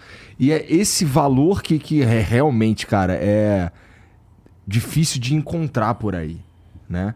Então, assim, e assim, eu, eu coloco o senhor junto também. Assim, ouvir você falar é, caralho, espetacular. Pra mim, o, o lance do brio lá que a gente falou da primeira vez, aquilo é espetacular, pô. É. é eu, eu, eu acho que quando você fecha o repertório e blinda, você tem um ganho de segurança, mas tem uma enorme perda, que é o, o status quo definitivo. Né? Dizer, quando você blinda, não vai nem para frente nem para trás. Né? Não há a possibilidade de pegar, ah, viu, puta, isso aqui que eu sempre achei que fosse. Né? Tá tudo tá errado. Tudo errado. Tá tudo. Repensei então, você isso consegue aqui. se revisitar à luz de novos olhares, à luz de novas perspectivas. Não é só, como, tipo Fernando Pessoa, começar a aprender um negócio que seria mais ou menos o caso de eu entrar numa faculdade de odontologia, Aham. né? É, ou de engenharia civil. Não, não, não. É, à luz de outros olhares, aquilo que eu acho que, eu, que, eu, que é o meu negócio pode ser revisitado, aperfeiçoado, se não completamente revolucionado. Completamente revolucionado. E isso é uma possibilidade que nós temos. O Rousseau diz: o que discrimina homens e mulheres não é o uso da razão, ou capacidade de discurso, ou, ou o fato de serem políticos, porque é, é, acabaremos descobrindo que os animais têm tudo isso. Mas o que nos discrimina é o que ele chama de perfectibilidade. Quer dizer, um gato nasce gato, termina gato, e ele é igual de gato do começo ao fim. Agora, nós não. Tirando Epaminondas. É, não, Epaminondas é outro. Epaminondas não, não existe, né? Agora, é, é. Nós, do nosso lado, poderemos sempre pleitear fazer melhor aquilo que fazemos. Mas isso requer a possibilidade de vislumbrar melhoria, o que pressupõe enxergar o que foi ruim enxergar o que foi ruim. Porque se você não enxerga o errado, não tem como trazê-lo para o certo. Entende? É claro. Aceitar de peito aberto. Olha, aqui foi ruim. Aqui pisei na bola. Aqui não deu certo. Aqui falei bobagem. Aqui coisa. Então, quer dizer, é, a ideia de você poder fazer melhor pressupõe uma humildade rara, que é a humildade de identificar as próprias fragilidades. Isso é uma grande sabedoria. É, e é muito. É também muito. Dependendo do teu, do teu. Da maneira como você leva a vida, é muito doloroso também. Admitir que tá errado. Sobretudo porque algumas sociedades cobram de você certezas, mesmo que seja. Né? Mesmo que sejam claudicantes, mesmo que sejam ridículas. Mas, né? O que? É, assertividade. Isso né? Diga três, quatro frases, mas diga com convicção, com certeza absoluta. Eu, eu te diria que é, o treinamento para o entendimento da filosofia é mais ou menos na contramão daquilo que se ensina para fazer um exame de admissão numa empresa, um processo seletivo. Né? É, Interessante. o que, é, o que a gente aprende é, de mais fundamental na filosofia é assim, baixa a tua bola. É, porque, porque você acaba de aplaudir teses opostas. sabe? Você achou que isso era do caralho, achou que isso era do caralho, mas os dois não se bicam. Aí, aí você, né? Os dois, na verdade, te levaram no bico, né? Os dois, fácil, né? E, e então, é, o que é que a, a filosofia te ensina? Primeiro, aquilo que eu disse já alguma vez em sala de aula, etc. Tal, exemplo, o cara escreveu e você não entende nem o que ele escreveu, né? É, eu falei do Kant, pega lá duas páginas, Fundamentos da Metafísica dos Costumes, duas páginas eu falei. Tá, isso eu falei em aula. Pega duas páginas. Não precisa chegar, não precisa ler o livro todo, não. Duas páginas. Tem uma semana para ler duas páginas. Volta aqui e me conta o que, que ele quis dizer com aquilo. E aí, aquele olhar arregar. Pois é, cara, o cara tirou do nada. Ele sentou, né? 1793, sei lá, pegou o seu, o seu, o seu tablet, o seu coisa, né? Sentou do zero, tinha, assim, sabe? Zero na página. E ele começou. pá, pá, pá, pá, pá, pá, pá, pá, olhou, tal. Claro que tirou do zero em cima do seu repertório, das suas leituras, uhum. tirou do zero. Aí ele te entrega e diz: Isso aqui é o que eu penso. E você vai ler. E, e, e não atribui sentido nenhum. Pois é, mas e se, eu, e se eu te disser que o sentido é poderoso, que a filosofia é poderosa? É assim, o cara escreveu e você não sequer entende. Né? Então, é, o convite é o convite que só a humildade pode patrocinar. Ele fala, cara, é, é, é um, isso aqui é o Everest do alpinista. E eu não consigo subir, sabe, uma, uma, uma, uma moita. Né? Então, baixa a bola, vamos estudar e vamos ver até onde cada um de nós consegue chegar. Porque se eu for indo, você vai ver que tem uma hora que você foi, foi longe naquilo que é a tua limitação. E isso te traz um prazer imenso de ter progredido, de ter feito melhor, de, ter, de conseguir pensar melhor, de conseguir pensar melhor a própria vida, de conseguir pensar melhor a nossa posição no mundo, né? com mais recursos, não significa definindo verdades novas. Pelo contrário, quanto melhor você pensar, mais hesitante você será em propor aquelas bobagens que você dizia antes. Quanto mais você pensar, menos você será conclusivo. Mais você será cauteloso. Mais você porá o pé no chão e dirá: olha, hum, entendeu? Tá óbvio demais, cuidado com isso, presta atenção, etc. E aí, você pode ter uma sociedade que aplaude essa lúcida cautela, mas você pode ter uma sociedade que não suporta esse tipo de procedimento, esse tipo de postura. E o que quer é gente é, arrogantemente ignorante. Né? É. No final das contas, a ignorância e a arrogância vão de mãos dadas para o inferno. essas, páginas, essas duas páginas de Kant que, que você propôs para os alunos lerem, elas estavam escritas de forma palavras claras e simples ou tava meio os circuitos de consagração social? não, Kant é Kant, não é? é... Então, o que, que eu te diria? É posso lhe dizer que eu sou absolutamente ignorante. Então, é, é o que, que eu te diria? É, todas as palavras que estão ali, você sabe o que elas querem dizer. Tá. Já as frases, mais ou menos. E se juntar as frases, ainda menos. E se juntar os parágrafos, é possível que chegue no zero. Que, mas, se você tem meio culhão, você diz: bom, não entendi porra nenhuma? Eu vou ler de novo. E aí vai lendo, palavra por palavra. Pega e vai, não, não, não, já me perdi, volta! Já me perdi, volta! E aí, pega e fala, bom, deixa eu ver uma coisa. Comentários de Kant, comentários de Kant. Aí o cara, bom, é, o que ele chama de vontade não é assim, tô com vontade de beber água. Vontade é inteligência prática. É, ah, tá. Desejo é uma coisa, é uma, seria uma espécie de pulsão da natureza. Então, de fato, o desejo não é a vontade. A vontade é a inteligência que pode, inclusive, avaliar a pertinência do desejo. Entendeu?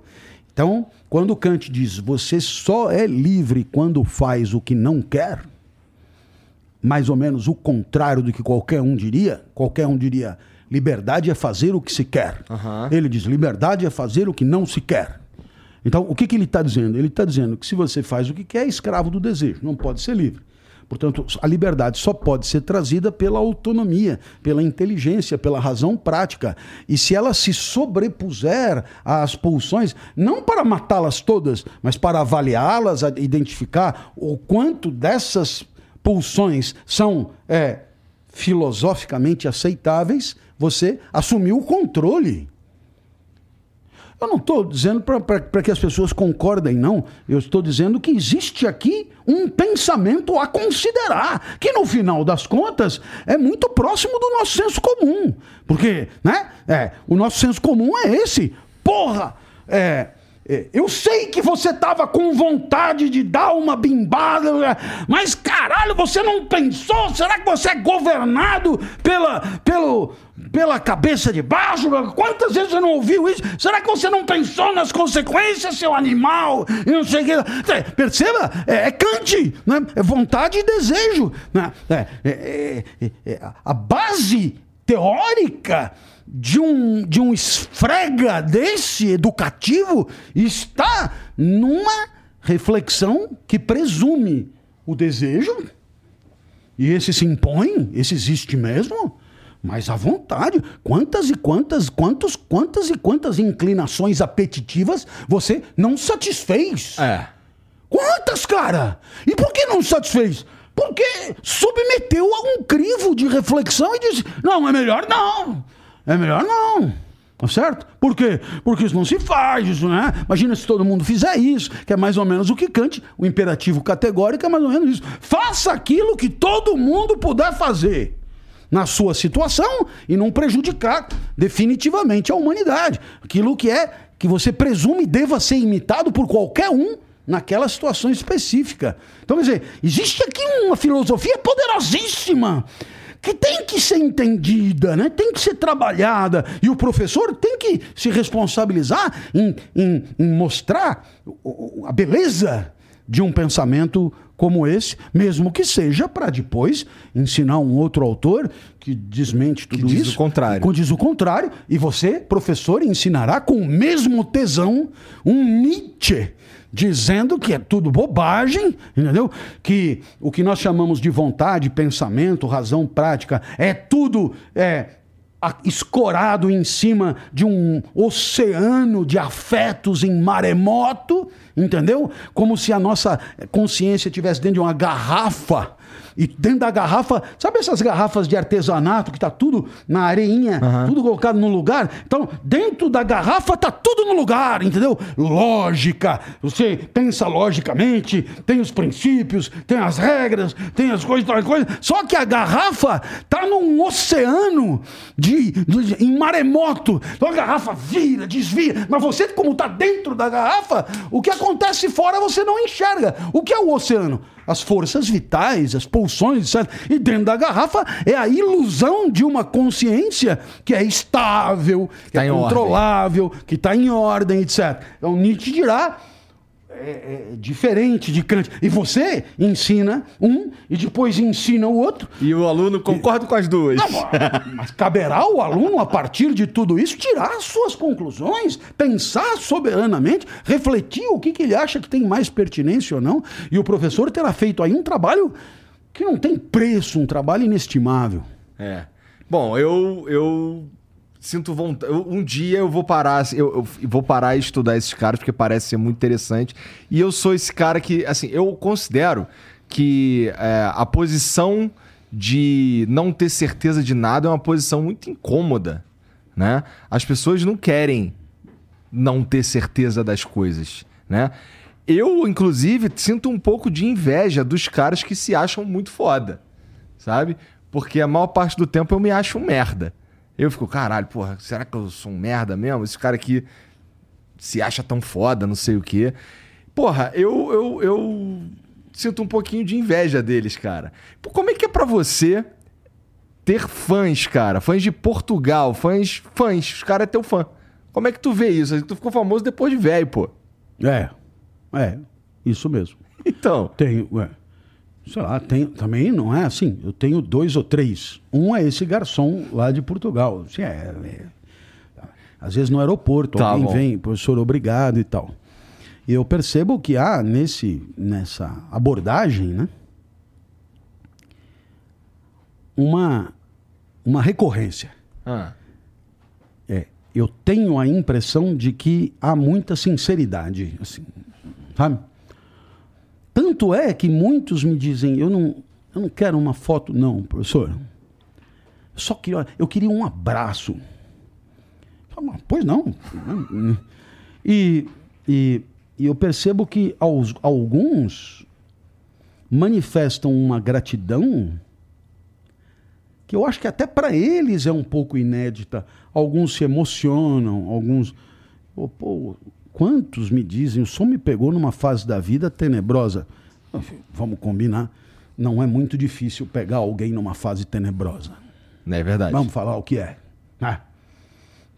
Vamos É. jogar aberto. A chance dessa porra dar ruim é enorme, velho. Não. Quando tá tudo bem, já é ruim. Agora, quando a coisa desanda, é fudido, cara. Né? É uma traição, é, um- é uma doença de um filho, é uma doença de si mesmo. É uma- a coisa é. Isso aqui não é brincadeira, né? Então, pegar alguém numa fase difícil é o óbvio. E aí, por alguma razão, ao me ouvir, eu não sei, raramente eu pergunto, mas o que exatamente te ajudou? Né? Eu, né? O que você diz? E tem coisas que eu ouvi muitas vezes. O português era o, o- o vídeo do Bril. Este vídeo do Bril, né? Pois eu já pois milhares de vezes, isto é incrível. Eu né? E, porra, é, na verdade eu estava dando uma bronca, isso aqui tem um contexto muito específico. É, o vídeo é uma bronca em cima de uma conduta que não foi mostrada. Então, quer dizer, é um, me pega numa irritação injustificada. Né? Ele. "Psh, Eu estava a perceber, é isto mesmo, mas é assim. E, e ali você percebe que existe uma gratidão genuína. Né? Existe uma gratidão genuína e, e eu. E eu me emociono mesmo. Né? Porque. Porque isso de você mobilizar a vida para ter mais conforto material amanhã, felizmente a filosofia já me ajudou a passar, a virar a página, né? Você, eu não, eu não pleiteio nenhum conforto material amanhã superior ao que eu tenho hoje, apesar de não ter meio que nada do que as pessoas costumam buscar, né? Mas não, não, assim, já percebi que é um saco sem fundo. Algumas coisas. verdade. né? Saco sem fundo. Sempre tem o próximo É, passo. Sempre tem. Aí o do cara tem varanda. né? Puta, mas uma varanda faz uma diferença, não? Aí você Pendurar uma compra rede, porra né? com varanda. Aí o cara, mas é em Miami? Não, não é em Miami. Ah. Não é em Miami? Não, não é em Miami. Então já percebi que é um saco sem fundo. Então, se não é isso, o que, que é? E aí eu estou absolutamente convencido que o grande barato da vida é você conseguir estender a mão. Né? É, porque isso é uma vitória sobre a nossa tacanhice mesquinha. É uma vitória sobre a própria humanidade. É, é uma, é, um, é, um, é, um, é, é uma, é, é, um- é uma grande vitória, né? É você é, genuinamente, não é da boca para fora, não é discurso, não é, é marketing pessoal, não. Genuinamente, você se incomodar com uma injustiça e genuinamente não sossegar enquanto não tentar diminuir a dor de alguém que sofre. Genuinamente. Para mim, esse é o grande valor. E por isso, eu sempre digo: eu sou um discípulo humilde de Jesus de Nazaré, é, porque é, muito mais do que vê-lo apenas como Deus, como filho de Deus, ou como. né, eu o vejo como também como um grande sábio. né? Alguém que nos ensinou não só coisas sobre a vida eterna, mas sobre a vida. Essa de carne e osso. E ele não parou de falar que o maior valor da vida era o amor. Então eu não consigo entender como alguém que se diz discípulo de Jesus não tenha aprendido essa lição. E o meu jeito de mostrar algum amor pelas pessoas, o mais eficaz que eu tenho, porque eu tenho. é, haverá quem possa distribuir recursos, haverá quem possa. é, né, é, as pessoas têm, têm o que têm. Aonde eu sou mais eficaz é falando. Né? Então, quando eu falo das minhas fragilidades, um efeito que eu tenho é esse de, de mostrar a pessoa, porra, esse cara é que nem eu, velho. Não é? Esse cara que tá falando aí, esse entendeu tudo. Porque eu tô falando para ele, não, né? Não, não tô falando, não, eu fudido, você fudido ao quadrado. Ao, é, é, não, não, é assim, é dor, sofrimento, dificuldade e tal, e ainda a disposição para estender a mão né? a disposição para estender a mão. E não é, é isso exatamente como um dever moral, mas é isso como um sentido de vida, um valor existencial. É, é ter a absoluta convicção, e nisso eu tenho essa convicção, tá? são pouquíssimas, mas essa é uma convicção que eu tenho, porque sem convicção nenhuma também não é fácil, né? Mas essa é uma grande convicção que eu tenho que quando você tem a disponibilidade para estender a mão, para se esforçar para que alguém sofra menos, isso tem um valor existencial imenso. Imenso. A ponto de tornar as outras coisas ridículas, assim. Insisto mesmo, né? Ridículas. Então, o carro, o seu negócio tira foto de lá para cá e daqui para lá e tal. Eu, eu já começo a rir e, e, a, e, pensando no tipo de saída. Sabe o que é? Eu não entendo nada disso. Eu não, eu, eu, o meu estilo e o meu jeito de ser não é chegar e falar. Não entendeu porra nenhuma! Seu. Não. Sabe o que é? É de fato gozado esse assunto eu entendo tão pouco que não, não captou ainda o meu interesse. Né? Então não, não vou por aí. Mas, né? Eu penso que graças a uma técnica como essa, você pode eventualmente ajudar as pessoas. E aí é bacana. Porque não é por ele, mas pelo que permite. Ah, então me conta mais sobre isso. Mas o valor não está aí. O valor está no que isso facilita. O valor está além, mas que às, às vezes precisa disso para conseguir. Então, saber o que é meio e saber o que é fim, e saber que o fim maior né, é, pode não ser a busca da própria felicidade, isso é revolucionário.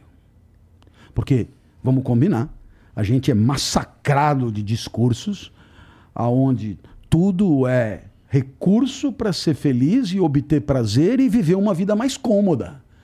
E acabou. Então, eu queria dizer que se você tem interesse pelo que eu penso de verdade, pois o que eu penso de verdade é que eu me sinto muito bem quando alguém se sente melhor porque eu existo. Faz todo sentido. E, porra, Nesse, nessa, nesse pensamento que, que você falou que tem uma, essa convicção de que a vida é melhor quando você ajuda os outros e tal, tem uma coisa aí de Jesus mesmo. É... Será que a gente está, como sociedade, caminhando para esse lugar, cara? Que a gente consegue enxergar no próximo um valor, um, um, um até um sentido para a nossa própria vida? Não consigo fazer a generalização que outros fazem. Né? Não consigo.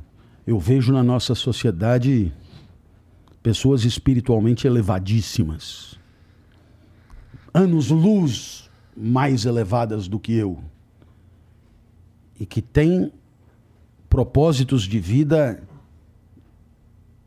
de extraordinária nobreza, de valor incalculável, e eu conheço muitas anônimas que trabalham no escuro. Esses são a maioria, né?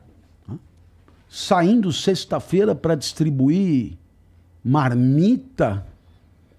À noite, sai do carro, chega, vê o cara, tá aqui, coisa e tal, vira, entra, vai embora, assim, né?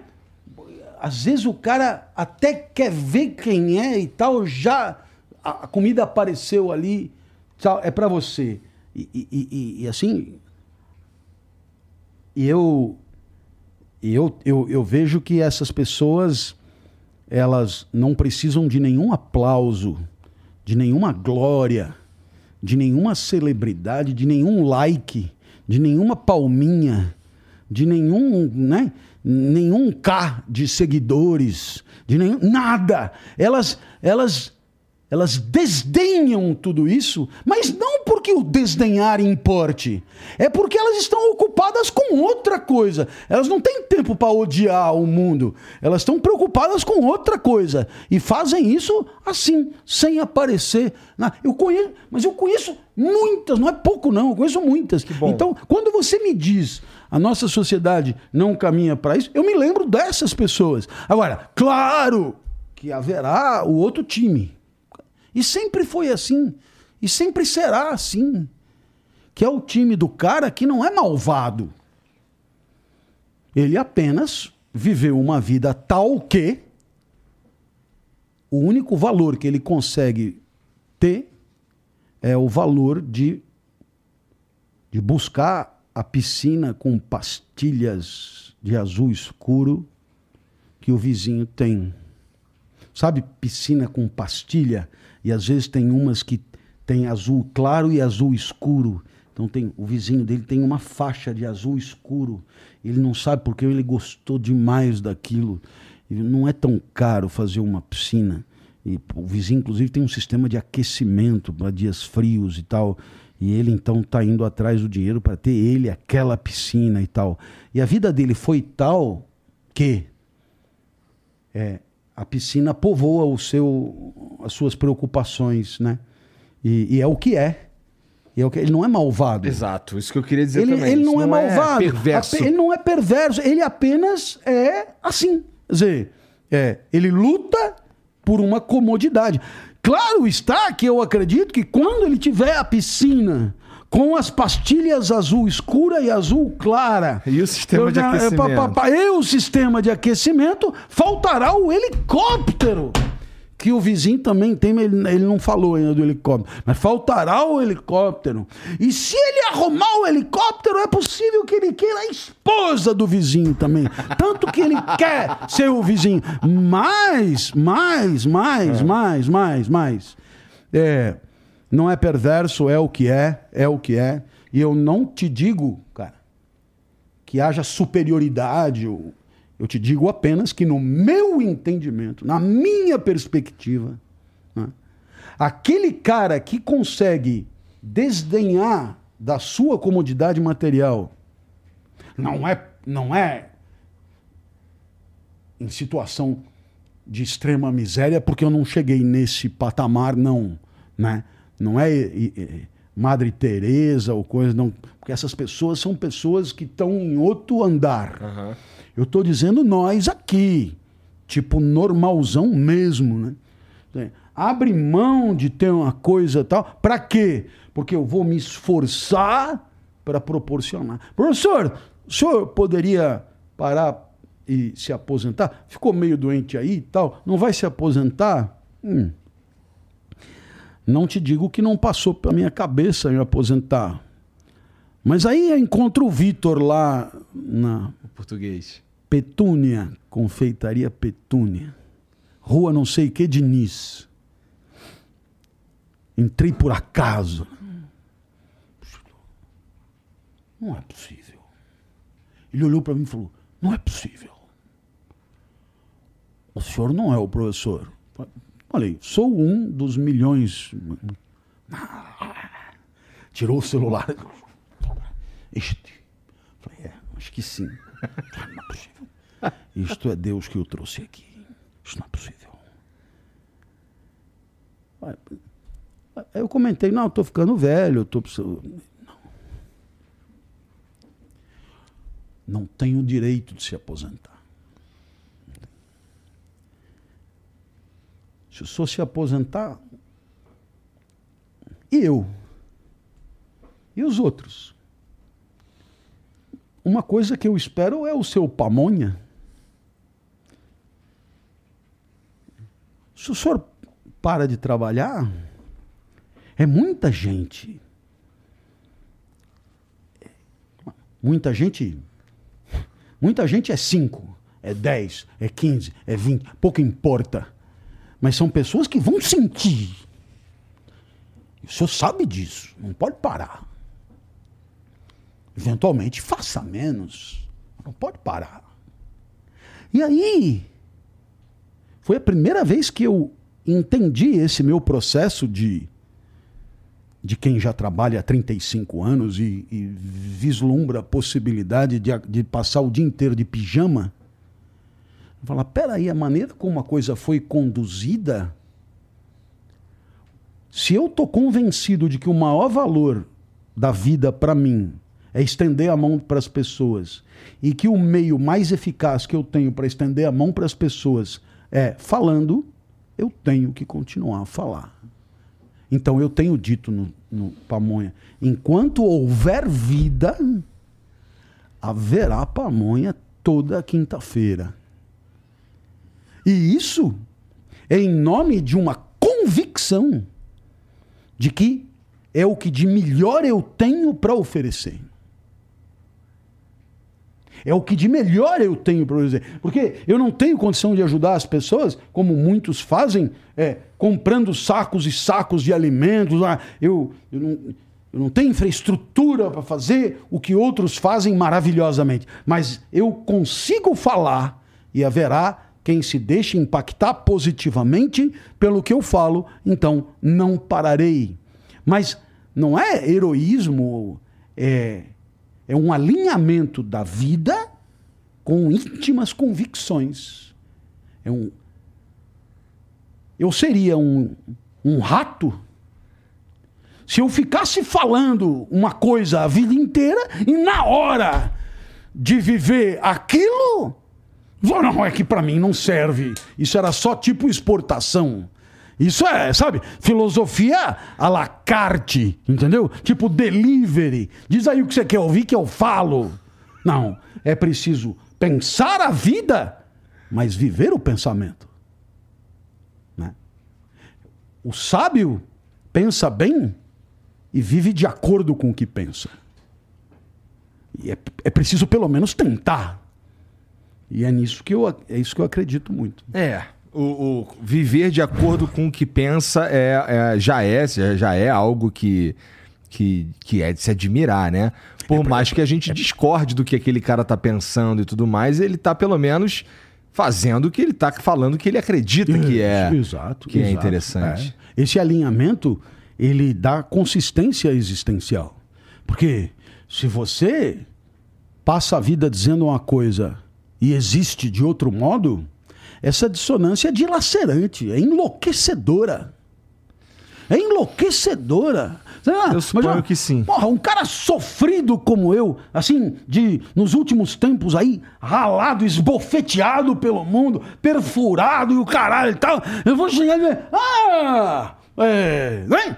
É, pinte a sua casa de abóbora e não sei o quê, e você vai ver como você vai ser. Não dá, velho. Não dá. Eu paro no meio e ó, vomito e depois retomo a frase. Não dá, né? Não dá. É preciso é, um mínimo de alinhamento entre as convicções e as práticas, sob pena de um. Viver a própria verdade sob, própria... sob pena de, de, é, de enlouquecer é, mesmo. Sob pena de enlouquecer mesmo. Ó, eu vou, eu vou te falar uma parada que aconteceu comigo antes do Flow. É, eu fazia uns vídeos já na internet e eu fazia uns vídeos de jogos. É, não dá para dizer que é muito parecido com isso que a gente está conversando, mas tem ali uma, uma coisa que é o seguinte: eu percebi eu fazia uns vídeos jogando um joguinho muito difícil e, e a galera gostava muito de me ver irritado com aquilo ali, sabe? É, à medida que eu, ia, que eu ia produzindo esses vídeos e ficando cada vez mais irritado, o, o sucesso. Não, o, o sucesso não é a palavra, mas assim, os números aumentavam, sabe? E eles gostavam de me ver puto com aquilo ali, não sei o quê. E aquilo, cara, me consumia de uma maneira que eu, eu cheguei ao ponto de perder a cabeça e perder completamente a linha é, com a minha família, porque eu realmente ficava muito puto com aquilo ali. E eu via uns caras que. Sempre teve na internet uns caras que é, vivem uma. É, e uma, uma parada que tu olha assim, puta, caralho, a vida desse cara é perfeita. De forma a te fazer pensar o que, onde é que você tá errando, sabe? E, porra, o, o estar aqui, que, é, começar a fazer esse programa aqui foi o que me salvou dessa, dessa maldição, cara, que era ser o cara puto o tempo inteiro, sabe? E, porra, e para mim é uma delícia, porque eu realmente. É, é, você falou, é, vou ficando velho, eu não preciso mais dizer que eu vi, é, não sei o que, é, e não é, vi. não- é, é. E, pô, no meu trabalho, é, faz parte do, do meu programa eu ser eu mesmo. E, pô, ser, ser você Nossa, mesmo, é um- você que tá é um vendo aí, privilégio, é um é um privilégio. privilégio que, assim, eu concordo com 100% do que você tá falando, porque eu, eu sei, cara, que é que eu não preciso parecer nada. E não precisar parecer nada e chegar nos lugares de bermuda e chinelo mesmo, porque eu sou assim.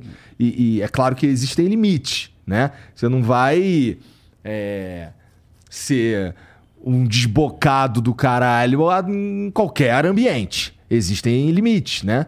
Mas é, a sua verdade sendo transparente na maneira como você vive, eu acho que é o maior privilégio que alguém pode ter, cara. E, putz, eu queria que mais pessoas percebessem isso. E também não tô fazendo juízo de valor de ninguém. Claro, lógico. Mas é apenas uma, assim, é, é tão gratificante, é tão gostoso, é tão. É até fácil. Por exemplo, ó, os caras vêm fazer. Vem uma revista X fazer entrevista comigo. Eu não preciso de briefing, eu não preciso de, de nada.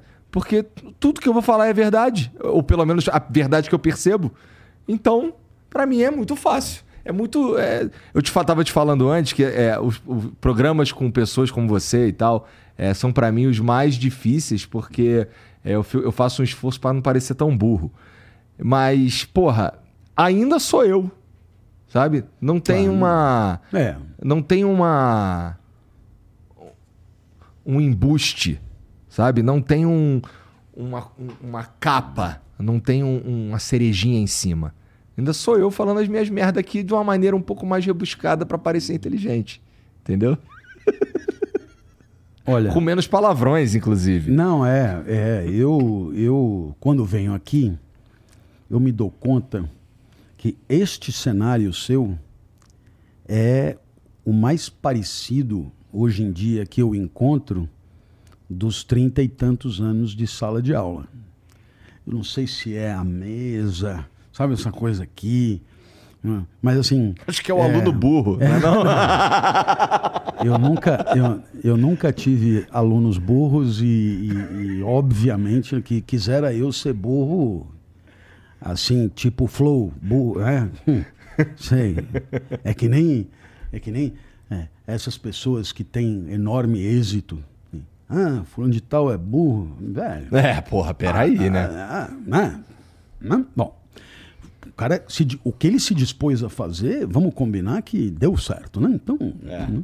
mas é impressionante, é só ter um pouquinho de sucesso e marretam, marretam, marretam.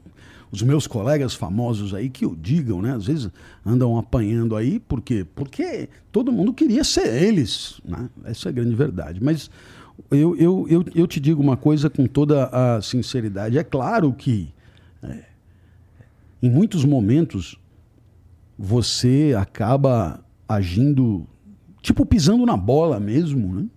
Em muitos momentos você é, é,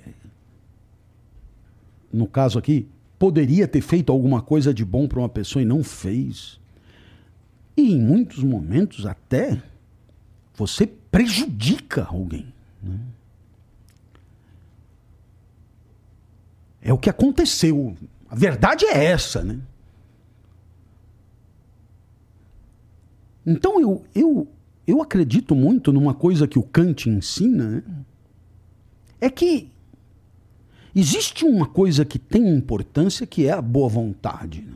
É claro que alguém sempre dirá que de pessoas de boa vontade o inferno está cheio e que a boa vontade não basta e é possível que elas tenham razão. É preciso, além da boa vontade, zelar pelas consequências práticas da vida. Mas as consequências práticas da vida nem sempre dependem só de você. A boa vontade, sim.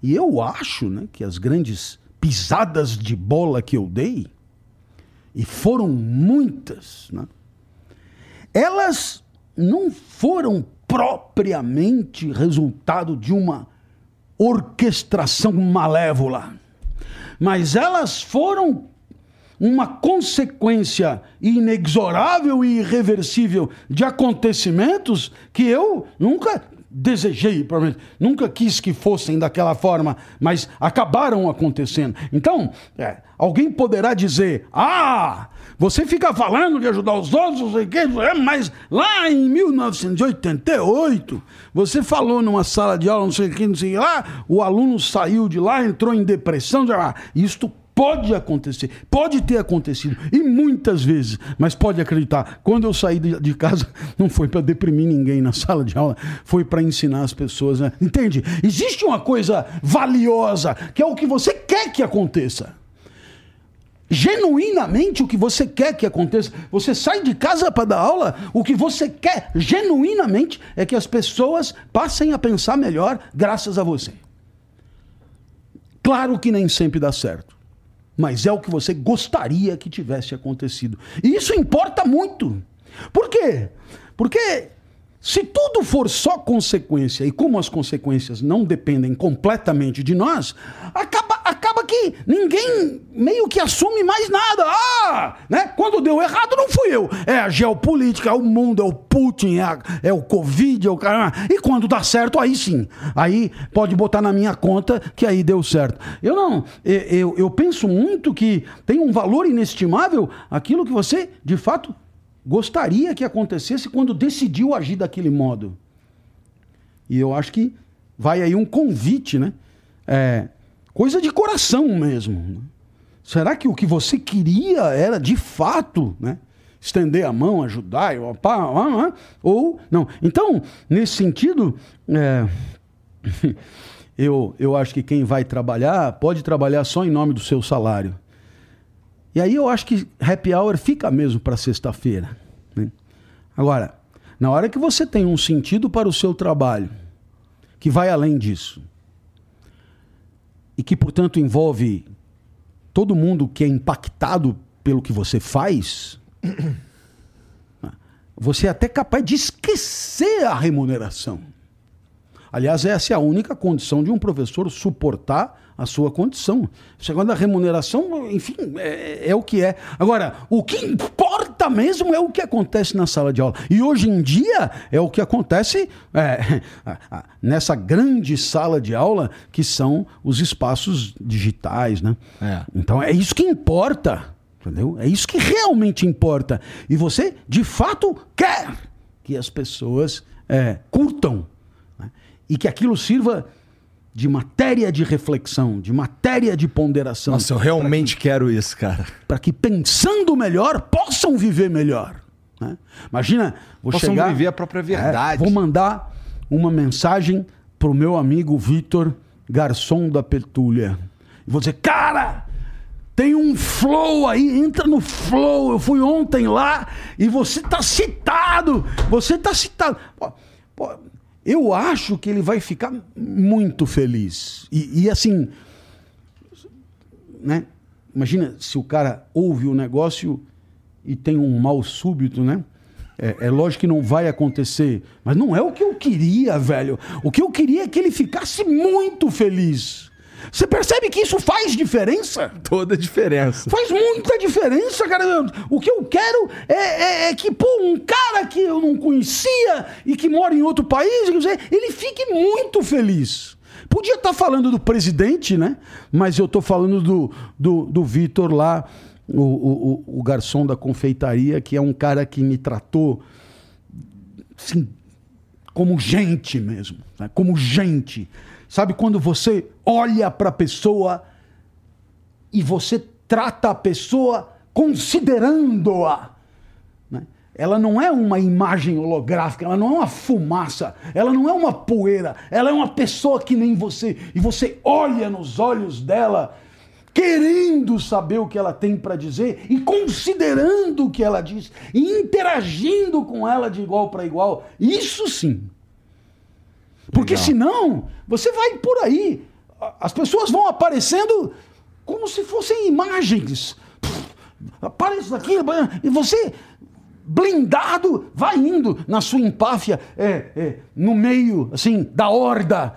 Não, são pessoas, cara. Se você espremer, espremer, espremer, é células como as suas. O resto é tudo um adereço bizarro, um ornamento fútil. São pessoas. Puta, enfim. É, gostei. Tô, tô perdendo a força. O que, que, você, que, que você tá lendo agora, além de Fernando Pessoa? Ah, eu tô lendo sobre Anaximandro. eu tô. É, tem um, um italiano fudido na Hum. internet, quem quiser ir lá. Guido Tonelli. E tem o, o, o Ravelli. Tem dois, né? Ravelli e Tonelli. E eles têm zilhões de coisas na internet maravilhosas, né? Esse Ravelli escreveu um livro sobre o Anaximandro. Esse Ravelli é o que estão dizendo aí que substituiu o Hawkins, tá? Porra. É. E ele tem um livro sobre o Anaximandro. E é ele que disse: a revolução científica do Anaximandro, 600 a.C., é tão relevante quanto a de Copérnico e Galileu é, há mil anos depois. É, é, é, e eu aqui só regurgitei o que ele falou. E eu acredito porque porque ele é um cara que estudou a vida inteira isso e ele, ele tem condição de afirmar isso mais do que eu. Por quê? Porque ele está falando de uma revolução científica e ele é um cientista e eu não. Então eu acredito no que ele falou. Tá, entendi. Entendi. Tem mensagem pra nós aí, Jean? E ó, eu queria falar aqui Por do favor. Epaminondas, porque Ó, eu, falei- eu não sei se eu te falei ao vivo, mas é, é- minha mulher tá, ama esse livro aí, fica na cabeceira. Então, vamos ver se agora você também lê, né? Inspirado nela e curte. É, é, é evidente, eu tenho um amor por esse bicho. É, então, sim, eu escrevi 36 livros, mas é o. pô, outro dia o cara me falou, só, só fala desse porra desse Epaminondas. Eu olhei assim. Hum, Por que você acha que é assim? É porque o gato existe, eu gosto dele, eu escrevi sobre ele e eu tenho esse direito de ter esse afeto. Eu tenho esse direito, cara. Eu tenho o direito de gostar do gato, ou não? Por que, que você está incomodado? Qual é o seu problema? Porra. Estou te agredindo por acaso? Não quer ler, não leia. Não quer ouvir, não ouça. Não, eu acompanho o senhor, mas é Epaminondas para cá, Epaminondas para lá. já. Então, é porque agora é a hora e a vez de Epaminondas Matraga. É essa a ideia. É, adoro. Esse livro foi o livro. Ele não é o melhor porque eu não sei avaliar. É, Não tem melhor, são todos assim, tipo meia boca, mas esse eu gostei de escrever. Aquele lá já saiu depois desse. E eu continuo com ele. Eu tô com esse e ele tá com aquele. É, é tá muito desse. significativo, né? Eu saiu agora em espanhol. Que isso? É, vai para toda a América Tá Latina. internacional. É, espanhol, é, nos Estados Unidos em breve, e temos também perspectiva na Itália, onde publicaram o meu Gentileza, e na França. É, farei de tudo pelo livro. E, obviamente, lutando pelo livro, eu quero que as pessoas leiam, mas em nome do amor por um bicho. É possível gostar de um bicho como você gosta das pessoas, né? E ter carinho e afeto e, e zelar pelo bem-estar de um vivente. Epaminondas, o quê? O gato explicador. É isso. Ah, é. Onde compra isso aí, Clóvis? Ah, Qualquer lugar, né? é o mais fácil, né? Você é da Citadel, do editor Marcial. Estou fazendo pela Citadel, aliás, eu queria comentar com vocês um. A Citadel, a Citadel ela tem um best-seller. É, na verdade, é o único livro que dá dinheiro É para o do editor. Napoleon Hill? Napoleon Hill. é. O resto, comigo, é só prejuízo. É, ainda bem que tem o Napoleon Hill que compensa todos os meus malogros, né? Então eu fiquei tão agradecido a esse Napoleon Hill, que já morreu faz tempo, etc., que é uma espécie de pai fundador do desenvolvimento pessoal. Tem gente que gosta, tem gente que não gosta, mas ele lá na década de 10, de 20, ele, ele teve esse insight de, enfim, de escrever coisas motivadoras para as pessoas e tal, com tudo o que isso possa ter de, de problematizável, de discutível. Então, eu falei, pô, se um livro tem 100 anos e é o livro mais lido no Brasil aí nos últimos três anos e tal, pô, não pode. Ele tem que ter alguma coisa. Porque pô, o cara escreveu há 100 anos lá nos Estados Unidos e ele vende no Brasil mais do que todos os 36 livros que eu escrevi juntos. E ele não tá na internet, no Flow, não sei lá. Velho, baixa a sua bola. O livro do cara é muito melhor do que todos os seus juntos. Você entendeu? Você deixa de ser estúpido. Então eu fui pegar, fui ler a porra do livro e tô fazendo um trabalho É. que é de ler e comentar. Ler Porra, e legal. comentar, ler e comentar. Sabe, mas não é um audiobook, porque não é só uma leitura, mas é a leitura e o comentário. Às vezes o comentário é longo. Tem um parágrafo, eu falo 10 minutos. Da onde o cara pode ter tirado aquilo, que foi que ele leu, qual é a leitura presumida, quem é que não ia gostar de ler aquilo, quem é que papai, papá. Então eu estou fazendo esse trabalho, vai sair disponibilizado na internet, que vai ser alguma coisa que o leitor do Napoleão Hill vai ter a mais, que é uma leitura comentada daquele livro que ele leu. É uma coisa muito bacana, Aham. muito legal, que eu, que eu tô gostando muito de fazer, aliás. Mas, porra, dá uma data aí, quando é que sai? Porque parece muito interessante isso. Ah, tem que sair aí, sei lá, até maio, junho, É. tem que estar tudo pronto, é. É. Aí a gente tem que vir fazer um lançamento aqui, isso aqui eu já me convido. Porra, cara. Se você quiser vir aqui figura- toda semana, toda você figura- pode vir aqui toda não, semana, Deus professor. livre, ninguém suporta. Ali, ó, todo mundo, todo mundo concorda, porra. Ninguém suportaria. Eu, eu mesmo já não me aguento mais. Né? É, mas é, esse trabalho é um trabalho que tá. Por quê? Porque, né? Você pega e fala assim: ah, é. Um cara da universidade não vai ler desenvolvimento pessoal, né? Tipo autoajuda. Aham. Não vai. Isso é literatura menor.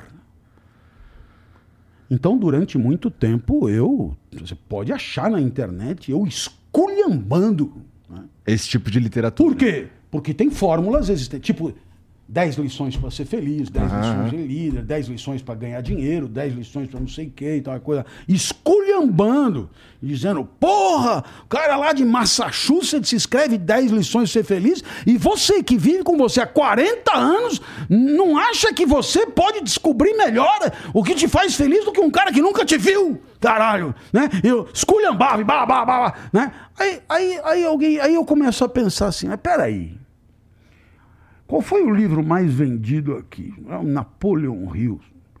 É o mais esperto que o diabo. mais né? esperto que o diabo. Um século atrás o cara escreveu o livro. Será que você não está sendo arrogante, preconceituoso, medíocre? Está com medo, na verdade. Você nunca vai vender. Você não, o que você escreve não vale uma canela do que o cara. Né? Por quê? O cara não tá aí para fazer publicidade de nada. Não tem como ele fazer marketing, já morreu há muito tempo. É um clássico do negócio. E você não tem clássico nenhum. Baixa a sua bola. Você, você para o cara comprar um, um Epaminondas, você tem que gritar, né? Ô, compra aí, ô, né? Ah, Então, baixa. então eu fui ler. E claro, tem muita coisa que me surpreendeu muito. Tem muita coisa que eu continuo achando simplista demais, que não combina com a minha vida. Não... Então eu fui pontuando e fazendo uma leitura crítica do Napoleão Hill e a editora vai é, proporcionar isso aos leitores do Napoleão Hill. O que, que tu acha do Jordan Peterson?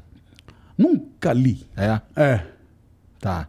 É, porque ele também tem um livro aí, como é que é, Jean? É 15. É, uma parada assim. Ele É também... muita lição para mim. É. Se, se fosse só 5 ou 6, eu teria comprado. Mas 20 eu não consigo. 12 regras pra vida. Ah, 12? É. 12 é outro capaz que, que é o alcance. Deixa eu ver aqui o que, que mandaram. Ó, o Acriano mandou aqui. Clóvis, você sabia recentemente, que recentemente você virou meme no TikTok? Porque o Antônio Abujanra te pergunta várias vezes o que é a vida e você dá várias respostas diferentes. O TikTok anseia em saber o que é a vida. Essa é a pergunta fundamental que tu deve estar de saco cheio de ouvir. Pois é, não sei responder. É o que eu devia ter dito pra ele. Hum, É, Sei lá que é, porra é não- essa. é, eu dei quatro definições e ele não ficou satisfeito. Pô, né? É, então, não sei, cara, não sei. Né? Ah, e depois, vida é pra ser vivida, não é pra ser definida. Boa. A grande maioria das pessoas passou pela vida sem arriscar nenhuma definição de vida e provavelmente foram mais felizes do que eu e o Abujanra juntos. É. Provavelmente. O Zezinho mandou aqui, ó. Como a humanidade vai avançar se a grande parte das pessoas são sociopatas? Sendo que pessoas sociopatas e psicopatas fazem um estrago imenso aos outros. E o que você pensa sobre a morte? O que acredita, o que, acredita que existe após a morte? Bom, aqui ele já mudou, já estamos falando de morte. E, porra, é, eu queria saber de onde que o Zezinho tirou a informação de que tem sociopata e psicopata nessa quantidade que ele tá dizendo também. O que, que tu acha da morte, cara? Vou morrer e acabou? Não, porque tu é cristão, né? É, eu não. Eu. É, assim. Então. Eu não sei. É, também Ponto. E acho que ninguém sabe. Agora. É, eu espero. né, que. é, que muito do que é dito possa existir mesmo. né? E- aí alguém ah, mas isso é, isso é muita ingenuidade. Como é que você pode saber? Como é que você pode saber? Não podemos saber nada. Mas você, pô, Eu torço pra ter alguma eu coisa. torço para poder viver eternamente perto do Epaminondas. E também dos meus filhos, das pessoas que eu amo. E se de quebra ainda tiver umas aulas para dar nesse lugar, porra, aí é nota 10, aí é incrível mesmo. E tem que ter arroz e feijão bom. Isso. Arroz e feijão é muito importante. Em Portugal eles fazem um ótimo feijão. É. A gente tem a nossa acha, acha que feijão só se come aqui. Cara, eles fazem um feijão. Porque vamos combinar gordura de porco com feijão preto, né? bem feito, bem rapaz. É, eu concordo Tem um isso. lugar, hein? tem um lugar lá perto de casa chama Lar dos Motoristas. É. Assim, um lugar assim, meio simples. Assim. E, e garçons brasileiros, todo mundo. Puta, o professor chegou e tal, que legal, não sei o quê. Aí cheguei no primeiro dia lá, é, de um regresso, né? Cheguei para almoçar, uns 15 para as 3, assim. Falei, cara, tem um feijãozinho? Porra, não tem, hoje não tem feijão. Aí ele viu que a informação, sabe? Doeu. É, eu entristeci de um jeito, eu, eu perdi a alma. eu- Aí ele pegou e falou: ela fez feijão as- assim pro, pros funcionários, né? Então tem feijão, ah, porra. Rapaz! Né? Não, mas é tipo. É, é um. Tipo, quase que uma sopa de feijão. Aí eu falei.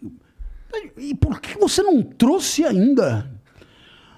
Nossa, mas eu comi com um gosto. Aí eles sentaram para. Já era três horas, sabe? sentaram para comer e eu ali, né? Eu, ó, tá bom, professor? Tá ótimo. Pô, enche lá o prato do professor. E ele, rapaz, se tem uma coisa que me alegra é a simplicidade gastronômica com carinho e zelo, assim. Uma, um arrozinho feito na hora temperadinho no alho, um feijãozinho com uma banha de porco e tal, um chuchu refogado, dois oião gema mole, Bom, gema mole eu discordo. uma, não gosto de gema mole. Ah, você espeta e cai no arroz assim e uma banana. Tô, tô- tô achando que eu tô com fome, cara. Da próxima vez que o senhor vier aqui, eu vou ter o cuidado de ter um feijão incrível. Nossa. Pô, durante, assim. Ué, não seria a primeira vez, fica Nada, tranquilo. Porra, muito legal. É. Porra, imagina viver eternamente, deve ser super chato, hein, cara?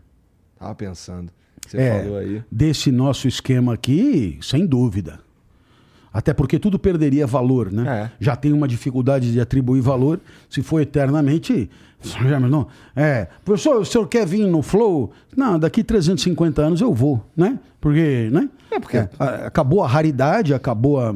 Então, então. Mas, como é em outro esquema, eu acho que pode ser bacana, entendeu? A verdade é que a gente não faz a menor A ideia. menor né? ideia. Mas assim, se eu tivesse a eternidade para estudar, quando a eternidade acabasse, eu acho que eu seria menos imbecil. O João Botura mandou. Olá, Igor e Clóvis. São sempre ditosas as entrevistas com pessoas tão sábias nesse programa. E deixa minha. pe- Não é uma entrevista, é uma conversa, tá? Só para deixar claro. É, e deixo minha pergunta para ambos: até que ponto a religião deve afetar e assistir a vida das pessoas? Parabéns pelo sucesso do programa. É, bom, eu, eu tenho uma visão sobre a religião. Não é. Eu, eu, eu respeito muito mais a, a espiritualidade do que a religião em si. É, imagino que eu esteja redondamente enganado, mas é como eu penso. Que eu acho que eu vejo algumas pessoas que são absolutamente limitadas pela religiosidade. Então isso me brocha um pouco é, quando a gente está falando de religião, é mais ou menos isso que eu penso. Se for religare mesmo, né? Aí você pode imaginar um, um ligar horizontal entre nós, e aí eu tô dentro. E também um ligare com o absoluto, também tô dentro. Né? Agora, é, a partir daí, muita coisa é estruturada em torno disso. Sim. E aí é, vai muito mesmo da, da, da, da fé, né? É, eu A acho que, que cada um tem. tem muito a ver com a fé de cada um, tem muito a ver como essa essa relação é proporcionada. Então, assim, imagina que eu já vi pessoas que usam as ferramentas da religião para manipular terceiros aí em prol do próprio benefício. Então, Não, é. nesse sentido, eu fico olhando, putz, prefiro ser um cara que fala que não tem religião nenhuma e que acredita em Deus e que, e que acredita nessa numa verdade universal, apesar de não saber direito como, como ela é ou como chegar nela, tô em busca. Então, é, vou mais nessa linha, sabe? Na questão da, da religião. Tô mais, ó, não sei qual é.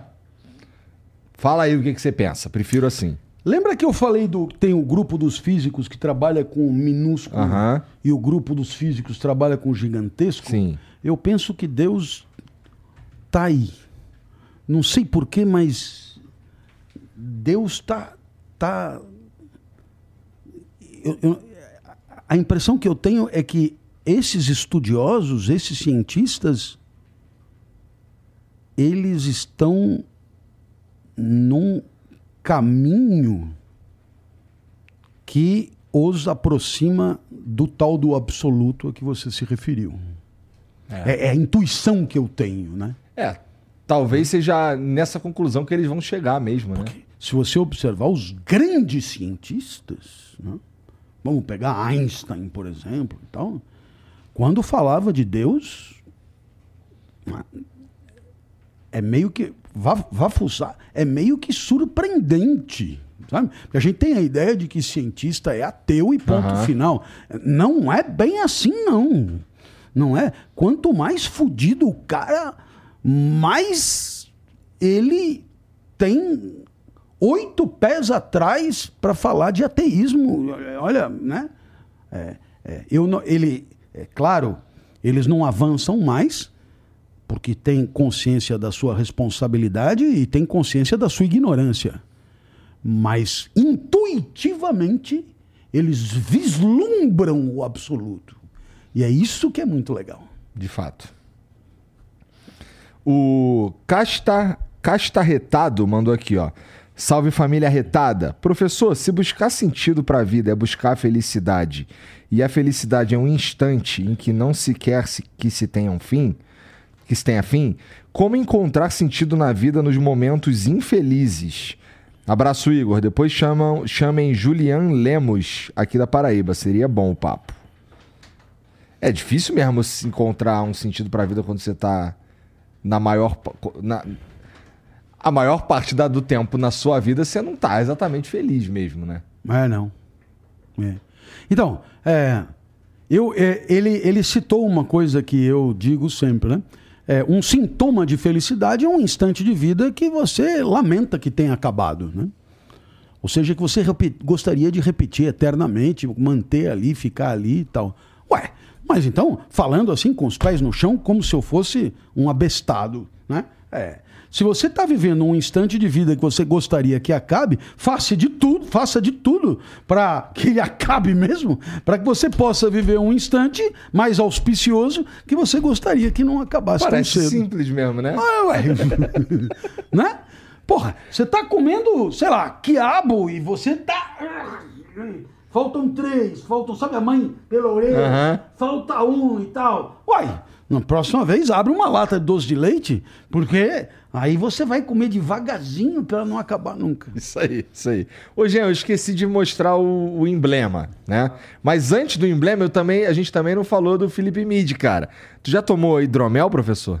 Já. Então, porque vai- vocês falaram da outra vez e é, é, precisa. Isso aí é, é de colherinha. Toma aqui mais um pouquinho. É de colherinha. Aí, ó. Ei, Você que toma. delícia, cara. Então, ó, e, e o, o Felipe Mid é uma Ó, O que bebida. eu ganhei aqui, É o frutas vermelhas, né? frutas vermelhas. E o Oak Aged, não é? É, É um dourado? é isso mesmo. Então, esse daí é maturado com lascas de carvalho, rapá. Tu sabe quanto é que custa uma lasca de carvalho? Não. É, coisa fina. Eu, negócio de lasca, eu tenho desconfiança. É, por quê? Porque uma vez eu fui celebrar uma data Ah, e fui num restaurante fino e pedi. Já vi tudo, é, vai. Pedi, pedi um espaguete pra cada um, né? Um espaguete, que é, né? Aí o cara virou e Você falou: sabe o que esperar de um Nós espaguete. temos trufas. Você quer umas lascas de trufas? Ele veio com um negocinho assim para raspar. Olha, aí, lasca de trufa. É, põe aí, né? Aí ele tirou uma lasca e tirou uma balança. Botou a balança e botou a lasca. Aquilo. Eu olhei e falei, velho, se o cara tá medindo a lasca na balança, ele já me ferrou. Eu falei, cara, o que, que é isso? Eu sei que. Eu sei que a lasquinha única, porque eu interrompi, valia três espaguetes. É, porque. Nossa! Eu falei, mas o que é? Não, isso é uma trufa. Não sei se é branca ou se é negra. Tem uma que vale muito mais do que a outra. E é claro que aquela era, Era a mais mais, cara. valiosa. Isso veio da Itália. É. Porra, mas peraí, cara. Nunca te fiz nada. Você não podia ter me avisado. Isso é um preço exorbitante. Ele falou, mas eu perguntei se o senhor queria. Eu falei, mas eu sou ignorante, eu não acho que sei sei o valor que de uma eu- lasca, cara. Você podia ter dito, olha, não é pra qualquer um, isso não é pro seu bico. Eu falei, não, eu não sei quem o senhor é.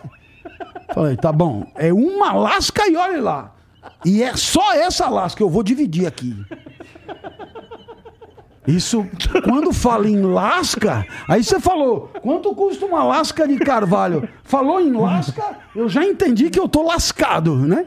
Não, mas fica tranquilo, essa daí é de presente. Também não é. Na verdade, ele custa a mesma coisa que os outros. Mas, pô, o hidromel, ele é basicamente um vinho que é fermentado com mel. Em vez de usar uva, usa mel e produz essa bebida incrível aí, que inclusive quatro sabores dos seis que existem, foram premiados no concurso internacional, dois com medalha de ouro, dois com medalha de prata. Pô, é, na categoria deles é um dos produtos mais vendidos aí da internet e tal.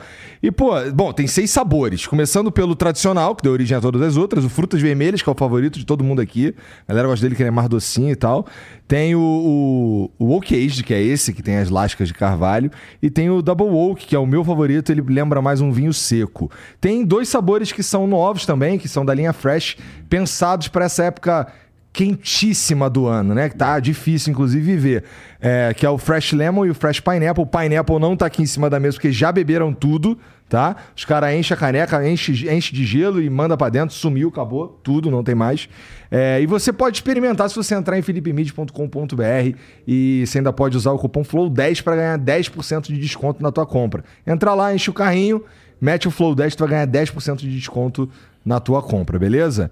É, eu falei tudo, falei tudo, né? Então deixa eu ver o emblema, que eu também não mostrei o emblema, né? Esse aí é tu, cara. Olha aí. Ó. Caramba! Tá com a carinha de certeza ali, Não, hein? mas olha, não é? é eu, eu gostei do ponto de interrogação, tem vários, inclusive. Vários. Não, é, eu, uma, eu adorei, adorei. Bom, e, e- você que está assistindo aí, você pode resgatar. Você deve ter percebido ao longo do programa, apareceu aí o código para você resgatar lá na plataforma, que é. Inclusive deram uma melhorada na minha orelha, Ah, que eu tô parecendo o Dr. Spock, olha lá, que ele é uma melhorada. é, ó, tá meio pontudo. Melhoraram tudo aí. Eu não mereço essa caricatura de jeito nenhum. Ó, e vou te falar que como ali, na, como ali no desenho você tá sem o tampo da cabeça, dá para supor que você nem é careca. Olha lá. É, é, é, porque a parte que tiraram pode ser a mais cabeluda, na verdade. É, verdade. É claro, é, é, é. Então, ó, você pode resgatar esse emblema aí pra adornar o teu perfil, deixar ele mais inteligente. É só você entrar em nv99.com.br barra resgatar e usar o código CLOVES, tá bom? É, você, você pode fazer isso aí pelas próximas 24 horas, porque depois a gente para de emitir só vai ter acesso quem resgatou. Então fica esperto, já entra lá. O outro recado tinha a ver com as mensagens que vocês já começaram a mandar, já, já mandaram, então, então, então é isso. Bom, o Deded mandou aqui, ó. Professor, que tal publicar futuramente suas aulas da USP? Sua didática para temas complexos é impecável. Deixa esse presente para a humanidade. Então vamos lá. É, estamos conseguindo. Porque eu vou contar. Porque tudo tem uma razão de ser. Quando surgiu lá atrás, professor da universidade pública, internet, eu entendi que era um negócio é, de democratização do ensino e tal. Então gravava e jogava na internet e tal. E aí, claro, isso teve o uso que teve. Pessoas usaram, pessoas montaram, pessoas montaram o curso, pessoas venderam os cursos em nome delas, isso e tal e tal. Então, eu entendi que era importante eu ter um canal. Eu levei 30 anos para perceber. né? Então, agora, em breve, um canal Clóvis de Barros, aonde tudo estará lá. Mas estaria, tá, estarei protegido, digamos assim. Tudo estará lá, todos os cursos da USP, da Casa Saber, etc. e tal. E isso é para muito breve, né? E aí, é, quem gosta das minhas aulas é, é, e não quer só se aproveitar delas, vai, vai curtir bastante. E você Pô, que também. bom que já existe vai, esse plano. Vai, vai, já existe esse plano. Outra coisa que é nova para nós, que é a possibilidade das pessoas que gostam do nosso trabalho nos apoiar.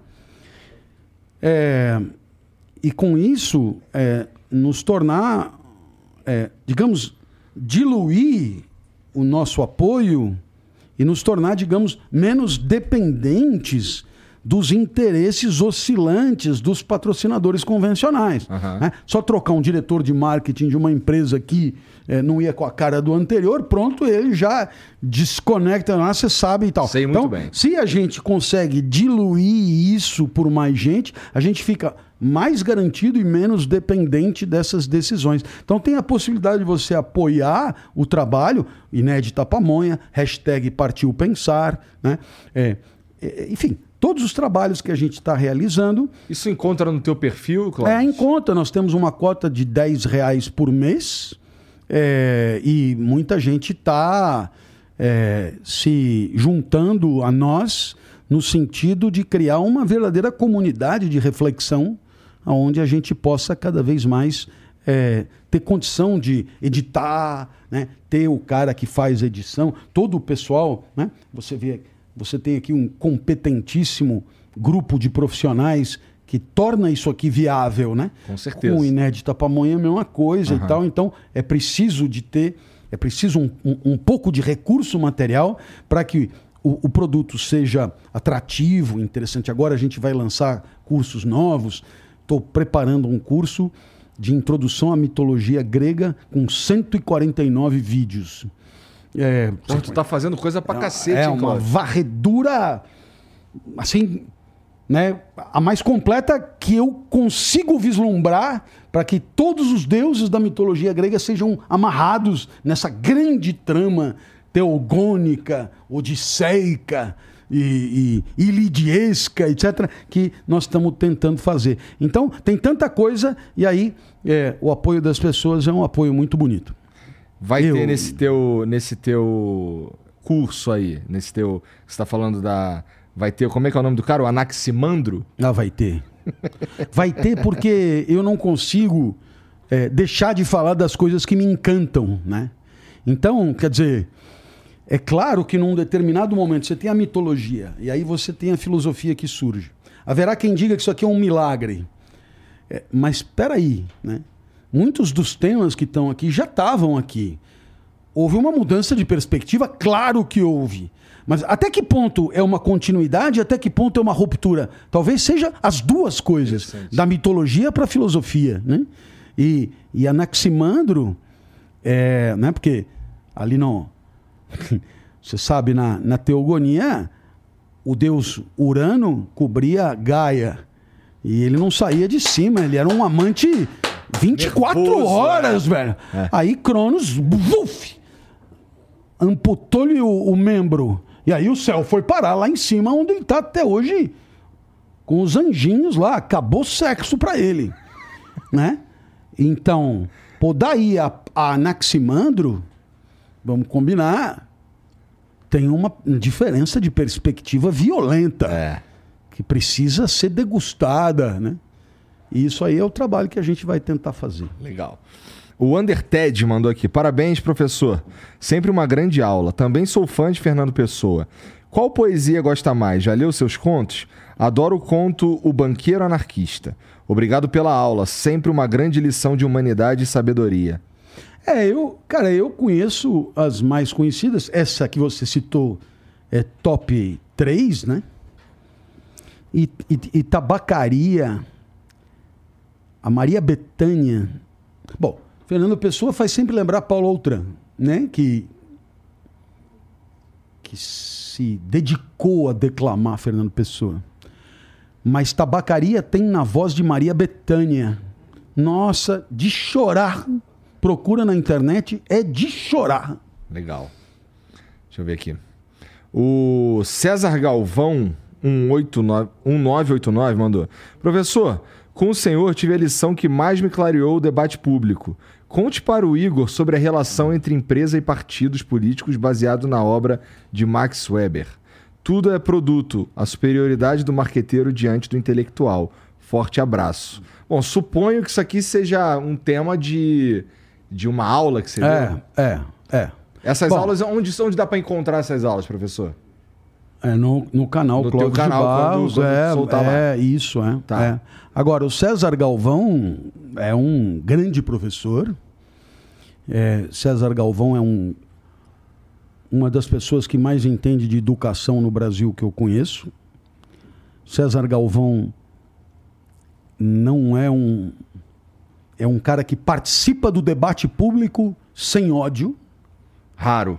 Com tolerância e sabedoria. Legal. É um grande amigo que eu tenho de Londrina e, e eu queria aproveitar para mandar um abraço e agradecer a prestigiosa audiência. É, o conceito de empresa, é, é, Max Weber, ele de fato considera os partidos empresas políticas de representação. Então ele entende o jogo político dentro de uma lógica de mercado, onde os profissionais da política têm uma oferta de produtos políticos, como ideologia, discursos, etc. E você tem uma demanda política dos eleitores que são consumidores desses produtos. Então é um jeito de entender a política muito rico e muito bacana a que ele se refere. É. Procurarei saber. Porque, bom, esse tipo de assunto aí eu, eu meio que preciso saber. O Zero Cal mandou aqui. Boa noite, professor. Como o senhor define a paixão? Acha que alguém pode aprender ou se forçar a se apaixonar por algo, como estudar ou nadar, por exemplo? Caralho, tem umas aqui que são profundas. É. Olha, nadar eu nunca consegui. Eu entendi aonde você quis chegar. Nadar eu nunca consegui. E estudar eu sempre gostei. Então, teria tudo para te dizer que a paixão é o que é, se impõe a nós, é um afeto cuja causa é exterior a nós, que se impõe, etc. Por outro lado, no íntimo, eu acredito que, que nunca é tão simples assim, sabe? E que é possível você ter é, a possibilidade de você ter alegrias e tristezas a partir do que você pensa. E aí você já tem o conhecimento como causa de um ganho de potência, de uma alegria, etc. Porque aí há uma forma de você deter a rédea da coisa. Né? Eu estou estudando agora Fernando Pessoa. É, é uma escolha. É uma decisão. E eu vou me deparar com coisas que vão me alegrar, possivelmente. Então você não, não, não dá para dizer que eu não tenho nada a ver com isso. Eu estou patrocinando a minha alegria. Né? Então, eu queria, diante de tudo que você falou, reduzir um pouco a nossa passividade. Acho que está na hora da gente assumir um pouco da responsabilidade pelo sucesso afetivo da nossa vida, digamos assim, né? Pô, é, viva prestando atenção no que te alegra. E depois vai lá e encontra de novo. Né? César Galvão é um grande amigo. Todas as vezes que eu o encontrei, foi muito alegrador. É um, é um homem fidalgo, inteligente e educado. Então, é normal que reencontrá-lo seja presumivelmente muito alegrador. O que me motiva na próxima vez que a Londrina, for a Londrina, visitá-lo, encontrá-lo e passar um bom momento, por exemplo. Gostei. O Di Martins manda aqui: Salve, salve família. Muito bom ouvir essa inspiração. Só desejo cada dia saúde e sucesso para o professor Clóvis. Professor, o que o senhor falaria para os, para os jovens professores, desiludidos pelo sistema de educação convencional? Comente, por favor, sua entrevista no Provocações. Abraço, professor Igor. Professor, é, é preciso mudar a sociedade, torná-la mais respeitadora do nosso trabalho e, com isso, a partir daí, é, patrocinar para nós momentos mais alegres. Não será fácil. Estamos numa sociedade que não tem particular apreço pela educação formal. Eu sei que eu generalizei, mas é que digamos que há uma forte tendência é, de desconsiderar essa questão uma questão relevante no espaço público. Os próprios debates eleitorais são a constatação inequívoca de que o tema não é eleitoralmente é, compensador.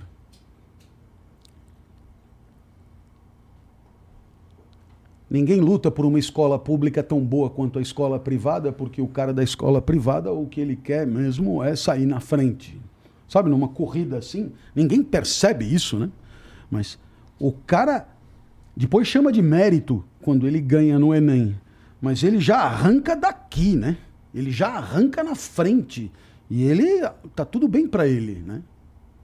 Por quê? Porque lá na escola talvez não seja uma maravilha, mas tem professor, tem aula, tem livro, tem não sei o quê, e em outros lugares nem sempre. Então, é imprescindível que uma sociedade justa tenha uma educação pública tão boa quanto a educação privada em condições materiais. Os professores da rede pública são valorosos lutadores, mas contam com dificuldades estruturais pesadíssimas. Claro que haverá maravilhosas exceções. E o cara que não é o cara da, da particular, esse muitas vezes enxerga a escola como um lugar onde o filho fica, para ele poder ir trabalhar. Né? E ele muitas vezes não, não tem o interesse ou, ou nem mesmo a condição de fazer uma avaliação criteriosa do desempenho escolar do filho. Conclusão: não sobrou ninguém para se interessar pelo tema. Né? Precisamos de uma nova sociedade. Curiosamente, é uma coisa meio assim: quer é. dizer, uma nova sociedade não valoriza o tema, não valorizando o tema, não temos é, uma política adequada, não tendo uma política adequada, não temos novas condições, não tendo novas condições, permanecemos ou, quiçá, às vezes regredimos. Então, é... então assim, não, não espere de Fudeu, mim. Fudeu, é, basicamente. Não espere de mim uma palavra de sei lá, de, de, de esperança ou de coisa que não seja pés no chão, em luta por uma sociedade que possa, na hora de escolher os seus governantes, professor, que possa dizer o seguinte: você é prefeito da minha cidade de 100 mil habitantes e você quer se candidatar à reeleição. O primeiro critério é o que você fez da escola. Então vamos ver a escola. Como está no Enem, como está nos rankings, como está não sei o quê, como, tá, como vivem os professores, como, né, qual é o investimento, como são as condições materiais das escolas. O primeiro, tudo ok, reeleito. Não tudo ok, não reeleito. Pode ver como aí muda. Aí muda. Porque como o cara precisa ser reeleito, ele quer ser reeleito, essa é a carreira dele, ele quer, ele precisa de poder, ele fará de tudo pela escola.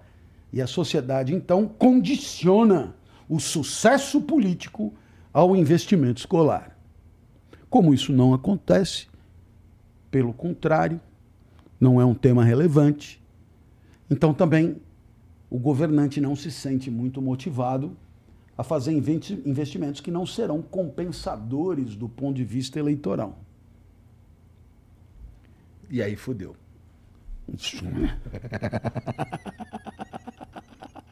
o Zezinho mandou a última aqui, a última é. Clóvis, o que você pensa sobre essas censuras que acontecem nas redes sociais? Vamos, meu, volta redonda 1, Menguinho 0. Filha da puta, né? Caralho, usou o espaço pra me sacanear, pô censuras que acontecem nas redes sociais. Volta Redonda 1. Um. tu torce pro Botafogo de Ribeirão Preto, cara. Do Paulo Baier. Estamos disputando cabeça a cabeça com Santos, Bragantino e Inter de Limeira. O uma rebaixamento. Va uma do... vaga para promoção no, no Paulistão. Série A? Uhum. Botafogo de Ribeirão Preto de Sócrates. Você quer o time todo de 77? Não, não, tá tudo bem. Eu queria lembrar os meninos da Vila com Newton Batata, Joari, João Paulo, Clodoaldo, Ailton Lira e Pita. É.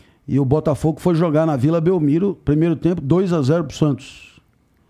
Final do jogo, 3 a 2 pro Botafogo, com três gols de Sócrates. E eu fui com meu pai na Vila Belmiro ver o jogo. Você pode imaginar? Eu não me lembro de alegria. Sabe o que? Porque, assim, quando que o Botafogo ganha do Santos? Uma vez. Não. Então, assim, tem que desfrutar. É por isso que tem que torcer para time pequeno. Só isso tem graça. Você torcer para o Flamengo. O Flamengo, ele ganha, ele ganha, ele ganha. Mas é o tédio. O tédio. Botafogo não, quando você ganha uma, nossa, velho. E nós vamos, nós estamos na Série B do Brasileirão, acompanha. Time do Paulo Baier, e na, nós vamos permanecer na Série B esse ano, e o ano que vem nós vamos para as cabeças rumo a Dubai. Gostei, cara. É... Tá mais ou menos o sentimento do flamenguista é isso também, cara. É. E depois, ó, esse negócio de Al, Kibe e não sei o quê, a gente já pula para encarar logo algum Chelsea da vida e tal, porque esse primeiro jogo não conta. Porra, aí você fere meu coraçãozinho, cara. Não. O que, que eu queria te dizer sobre isso? Eu falei de humildade, né? Então. É, Mais ou menos, basicamente aí, o tempo inteiro. Coloque-se no lugar do cara lá, torcedor do Al Hilal, jogador uhum. do Al Hilal. E aí, o que, que você viu? O, o time daqui está comemorando o fato do Real Madrid não ir com o Courtois, o Militão e o Benzema e tal, pô, eles estão enfraquecidos, tá bom para nós. Eu não sei nem até que ponto isso é uma coisa do clube, eu acho que não, porque você não vê exatamente o pessoal do clube falar. É claro que é uma questão mais de meios de comunicação e tal, mas não importa. É o, é o discurso, tá? E aí, então, o que que é? Você tem uma espécie de pedágio protocolar ou um aquecimento que é jogar contra um time árabe e depois nós vamos encarar o Real Madrid de igual para igual, como aconteceu com o, o, o Liverpool lá, que foi mesmo de igual para igual, talvez merecesse até ter ganho. Muito bem, não, né? Não, o cara do árabe falou: não, devagar, tem nós aqui. A gente não é poeira. A gente não é bosta, velho. A gente. Aqui tem 11. Primeiro você ganha de nós. E isso. Isso deveria ser a regra de humildade de respeitar qualquer adversário. E quando você toma esse adversário como morto antes de jogar, isto não é legal para as pessoas, seja quem for, porque são pessoas que estão ali jogando, cara. Elas precisam ser levadas em conta. Depois que eu passar por esse, aí sim. E eu tenho certeza que em termos de jogadores, comissão técnica, esses caras sabem onde o calo aperta. Do lado de lá tem o Marega, que jogou no Futebol Clube do Porto um tempão, centroavante forte, um bom de bola e tal. Os caras sabem que tem um meio de campo argentino ali que joga bola pra caralho. Tem, sabe? Tem o cara lá, metade do time da Arábia Saudita que ganhou da Argentina, meu jogo. Peraí, os caras que entendem, sabe? Mas o frufru, o oba-oba, isso é que é, é, muito nefasto. Eu tava e... no time do oba-oba, cara. Eu acho que eu tava vendo é... os caras, ah, meu irmão. É. Vamos, o Real Madrid pode esperar. É, eu me lembro. eu me lembro quando o São Paulo. É isso precisa ter uma certa idade para. Né? Mas eu, eu me lembro também, assim como esse do. Porque eu torço o Botafogo de Ribeirão Preto, porque é da minha cidade, aqui em São Paulo eu torço pro São Paulo e, e eu acompanhei com o meu pai também o jogo do São Paulo e Barcelona. Né? O Barcelona faz 1 a 0 né? e o nosso comandante ele pega a bola lá de dentro. Ah, o Raí pega a bola, põe debaixo do braço, põe a bola no meio de campo, vira pro pessoal e diz: velho, nós vamos virar isso aqui. Né? E aí então o São Paulo faz 1 a 1 e já no final do segundo tempo o Raí vai bater aquela falta no, no legendário Anthony Zubizarreta. Né? E a bola entra na forquilha. Você tem que se jogar do oitavo andar. Jogar do oitavo andar. Isso é inimaginável. Você sabe quem jogava no Barcelona? O técnico era o Cruyff. E ali, camisa 5 era o Guardiola. Mas tinha Laudrup, Kuman, Stoikov. Velho, não é? Quem é esse time aí que, né? Mais ou menos o contrário, né? Porra, vai jogar contra o São Paulo. Quem são esses caras, né? E, e a hora que o Tele Santana. Vamos combinar, né? Devia ser chato pra caralho, mas o Tele Santana sabia botar cada um no seu lugar, hein? Cafu, né? Antônio Carlos, Ronaldão, tal. Ronaldo Luiz, veio do América de Minas, meio de campo. Ele aprendeu na Copa de 82 que não pode ter só cara bom de bola. Então, Dinho, Pintado. Depois tem Raí, Palinha, Miller, não sei o que. Nossa! Ele botou até o Vitor, que era um tanque lateral direito, e botou o Cafu para ir mais para frente. Cara, e, e agora? Nossa! Agora. Não é? É, é, então, humildade, humildade. É, a humildade é o respeito pelo adversário. Isso é condição de todo o jogo. Tá bom. Vou... Se você diz respeito ao adversário, você desmerece até a eventual vitória. Pense com facilidade. Se você desmerece o adversário, na hora que você ganha, não tem valor nenhum. É, mas o desmerecer o adversário pode ser uma, te... uma tática também para motivar os teus próprios jogadores. É, não tem dado muito certo. Não, Vamos não. combinar, é. Mas, professor, obrigado por vir Cara, aí, cara. Obrigado muito pela- obrigado pelo palavras. convite, é sempre muito alegrador. E se a vida feliz é aquele instante que você não quer que acabe, estar aqui conversando é um ótimo exemplo. Pô, cara, obrigado. Fico muito Valeu. feliz. Mas fala tuas redes sociais aí pra quem estiver assistindo aí. Ah, o Instagram Clóvis de Barros, tem, tem o Inédita Pamonha e o hashtag Partiu Pensar no Spotify, Aham. etc., nas plataformas aí, né? É, E você tem também agora, se eu não estou enganado, o TikTok. O rapaz não falou aí que. Aham. Do- Virou meme lá. Virou meme com o Abu Janra. É uma honra para mim. Eu acho que eu devo ter sido o último ou penúltimo entrevistado por ele. É uma honra para mim. Era um grande cara, né? E. E é isso, acho que tá bom, né? Tá. É. Bom, Tem tá- LinkedIn também, mas eu não. Mas vai- é, deve ser pra onde, onde tu essa- trata das palestras. É, mais, isso, né? é. Mas vai estar tudo aqui no comentário fixado pra você alcançar todas as redes do, do professor Clóvis com um clique só, tá bom? É, mais uma vez, professor, muito obrigado pela moral. Obrigado Vocês você. que assistiram, obrigado também por ficar com a gente aí até agora. É, não esquece de aproveita aí e já se inscreve, dá o like aqui também. Segue aí o Jean, tá tudo aqui embaixo também. E entra no Discord, porque senão, se eu não falar isso, já me bate. Obrigado por me lembrar. Entra no Discord lá, porque a gente troca umas ideias com vocês lá, tá bom? Obrigado, boa noite pra todo mundo e tchau.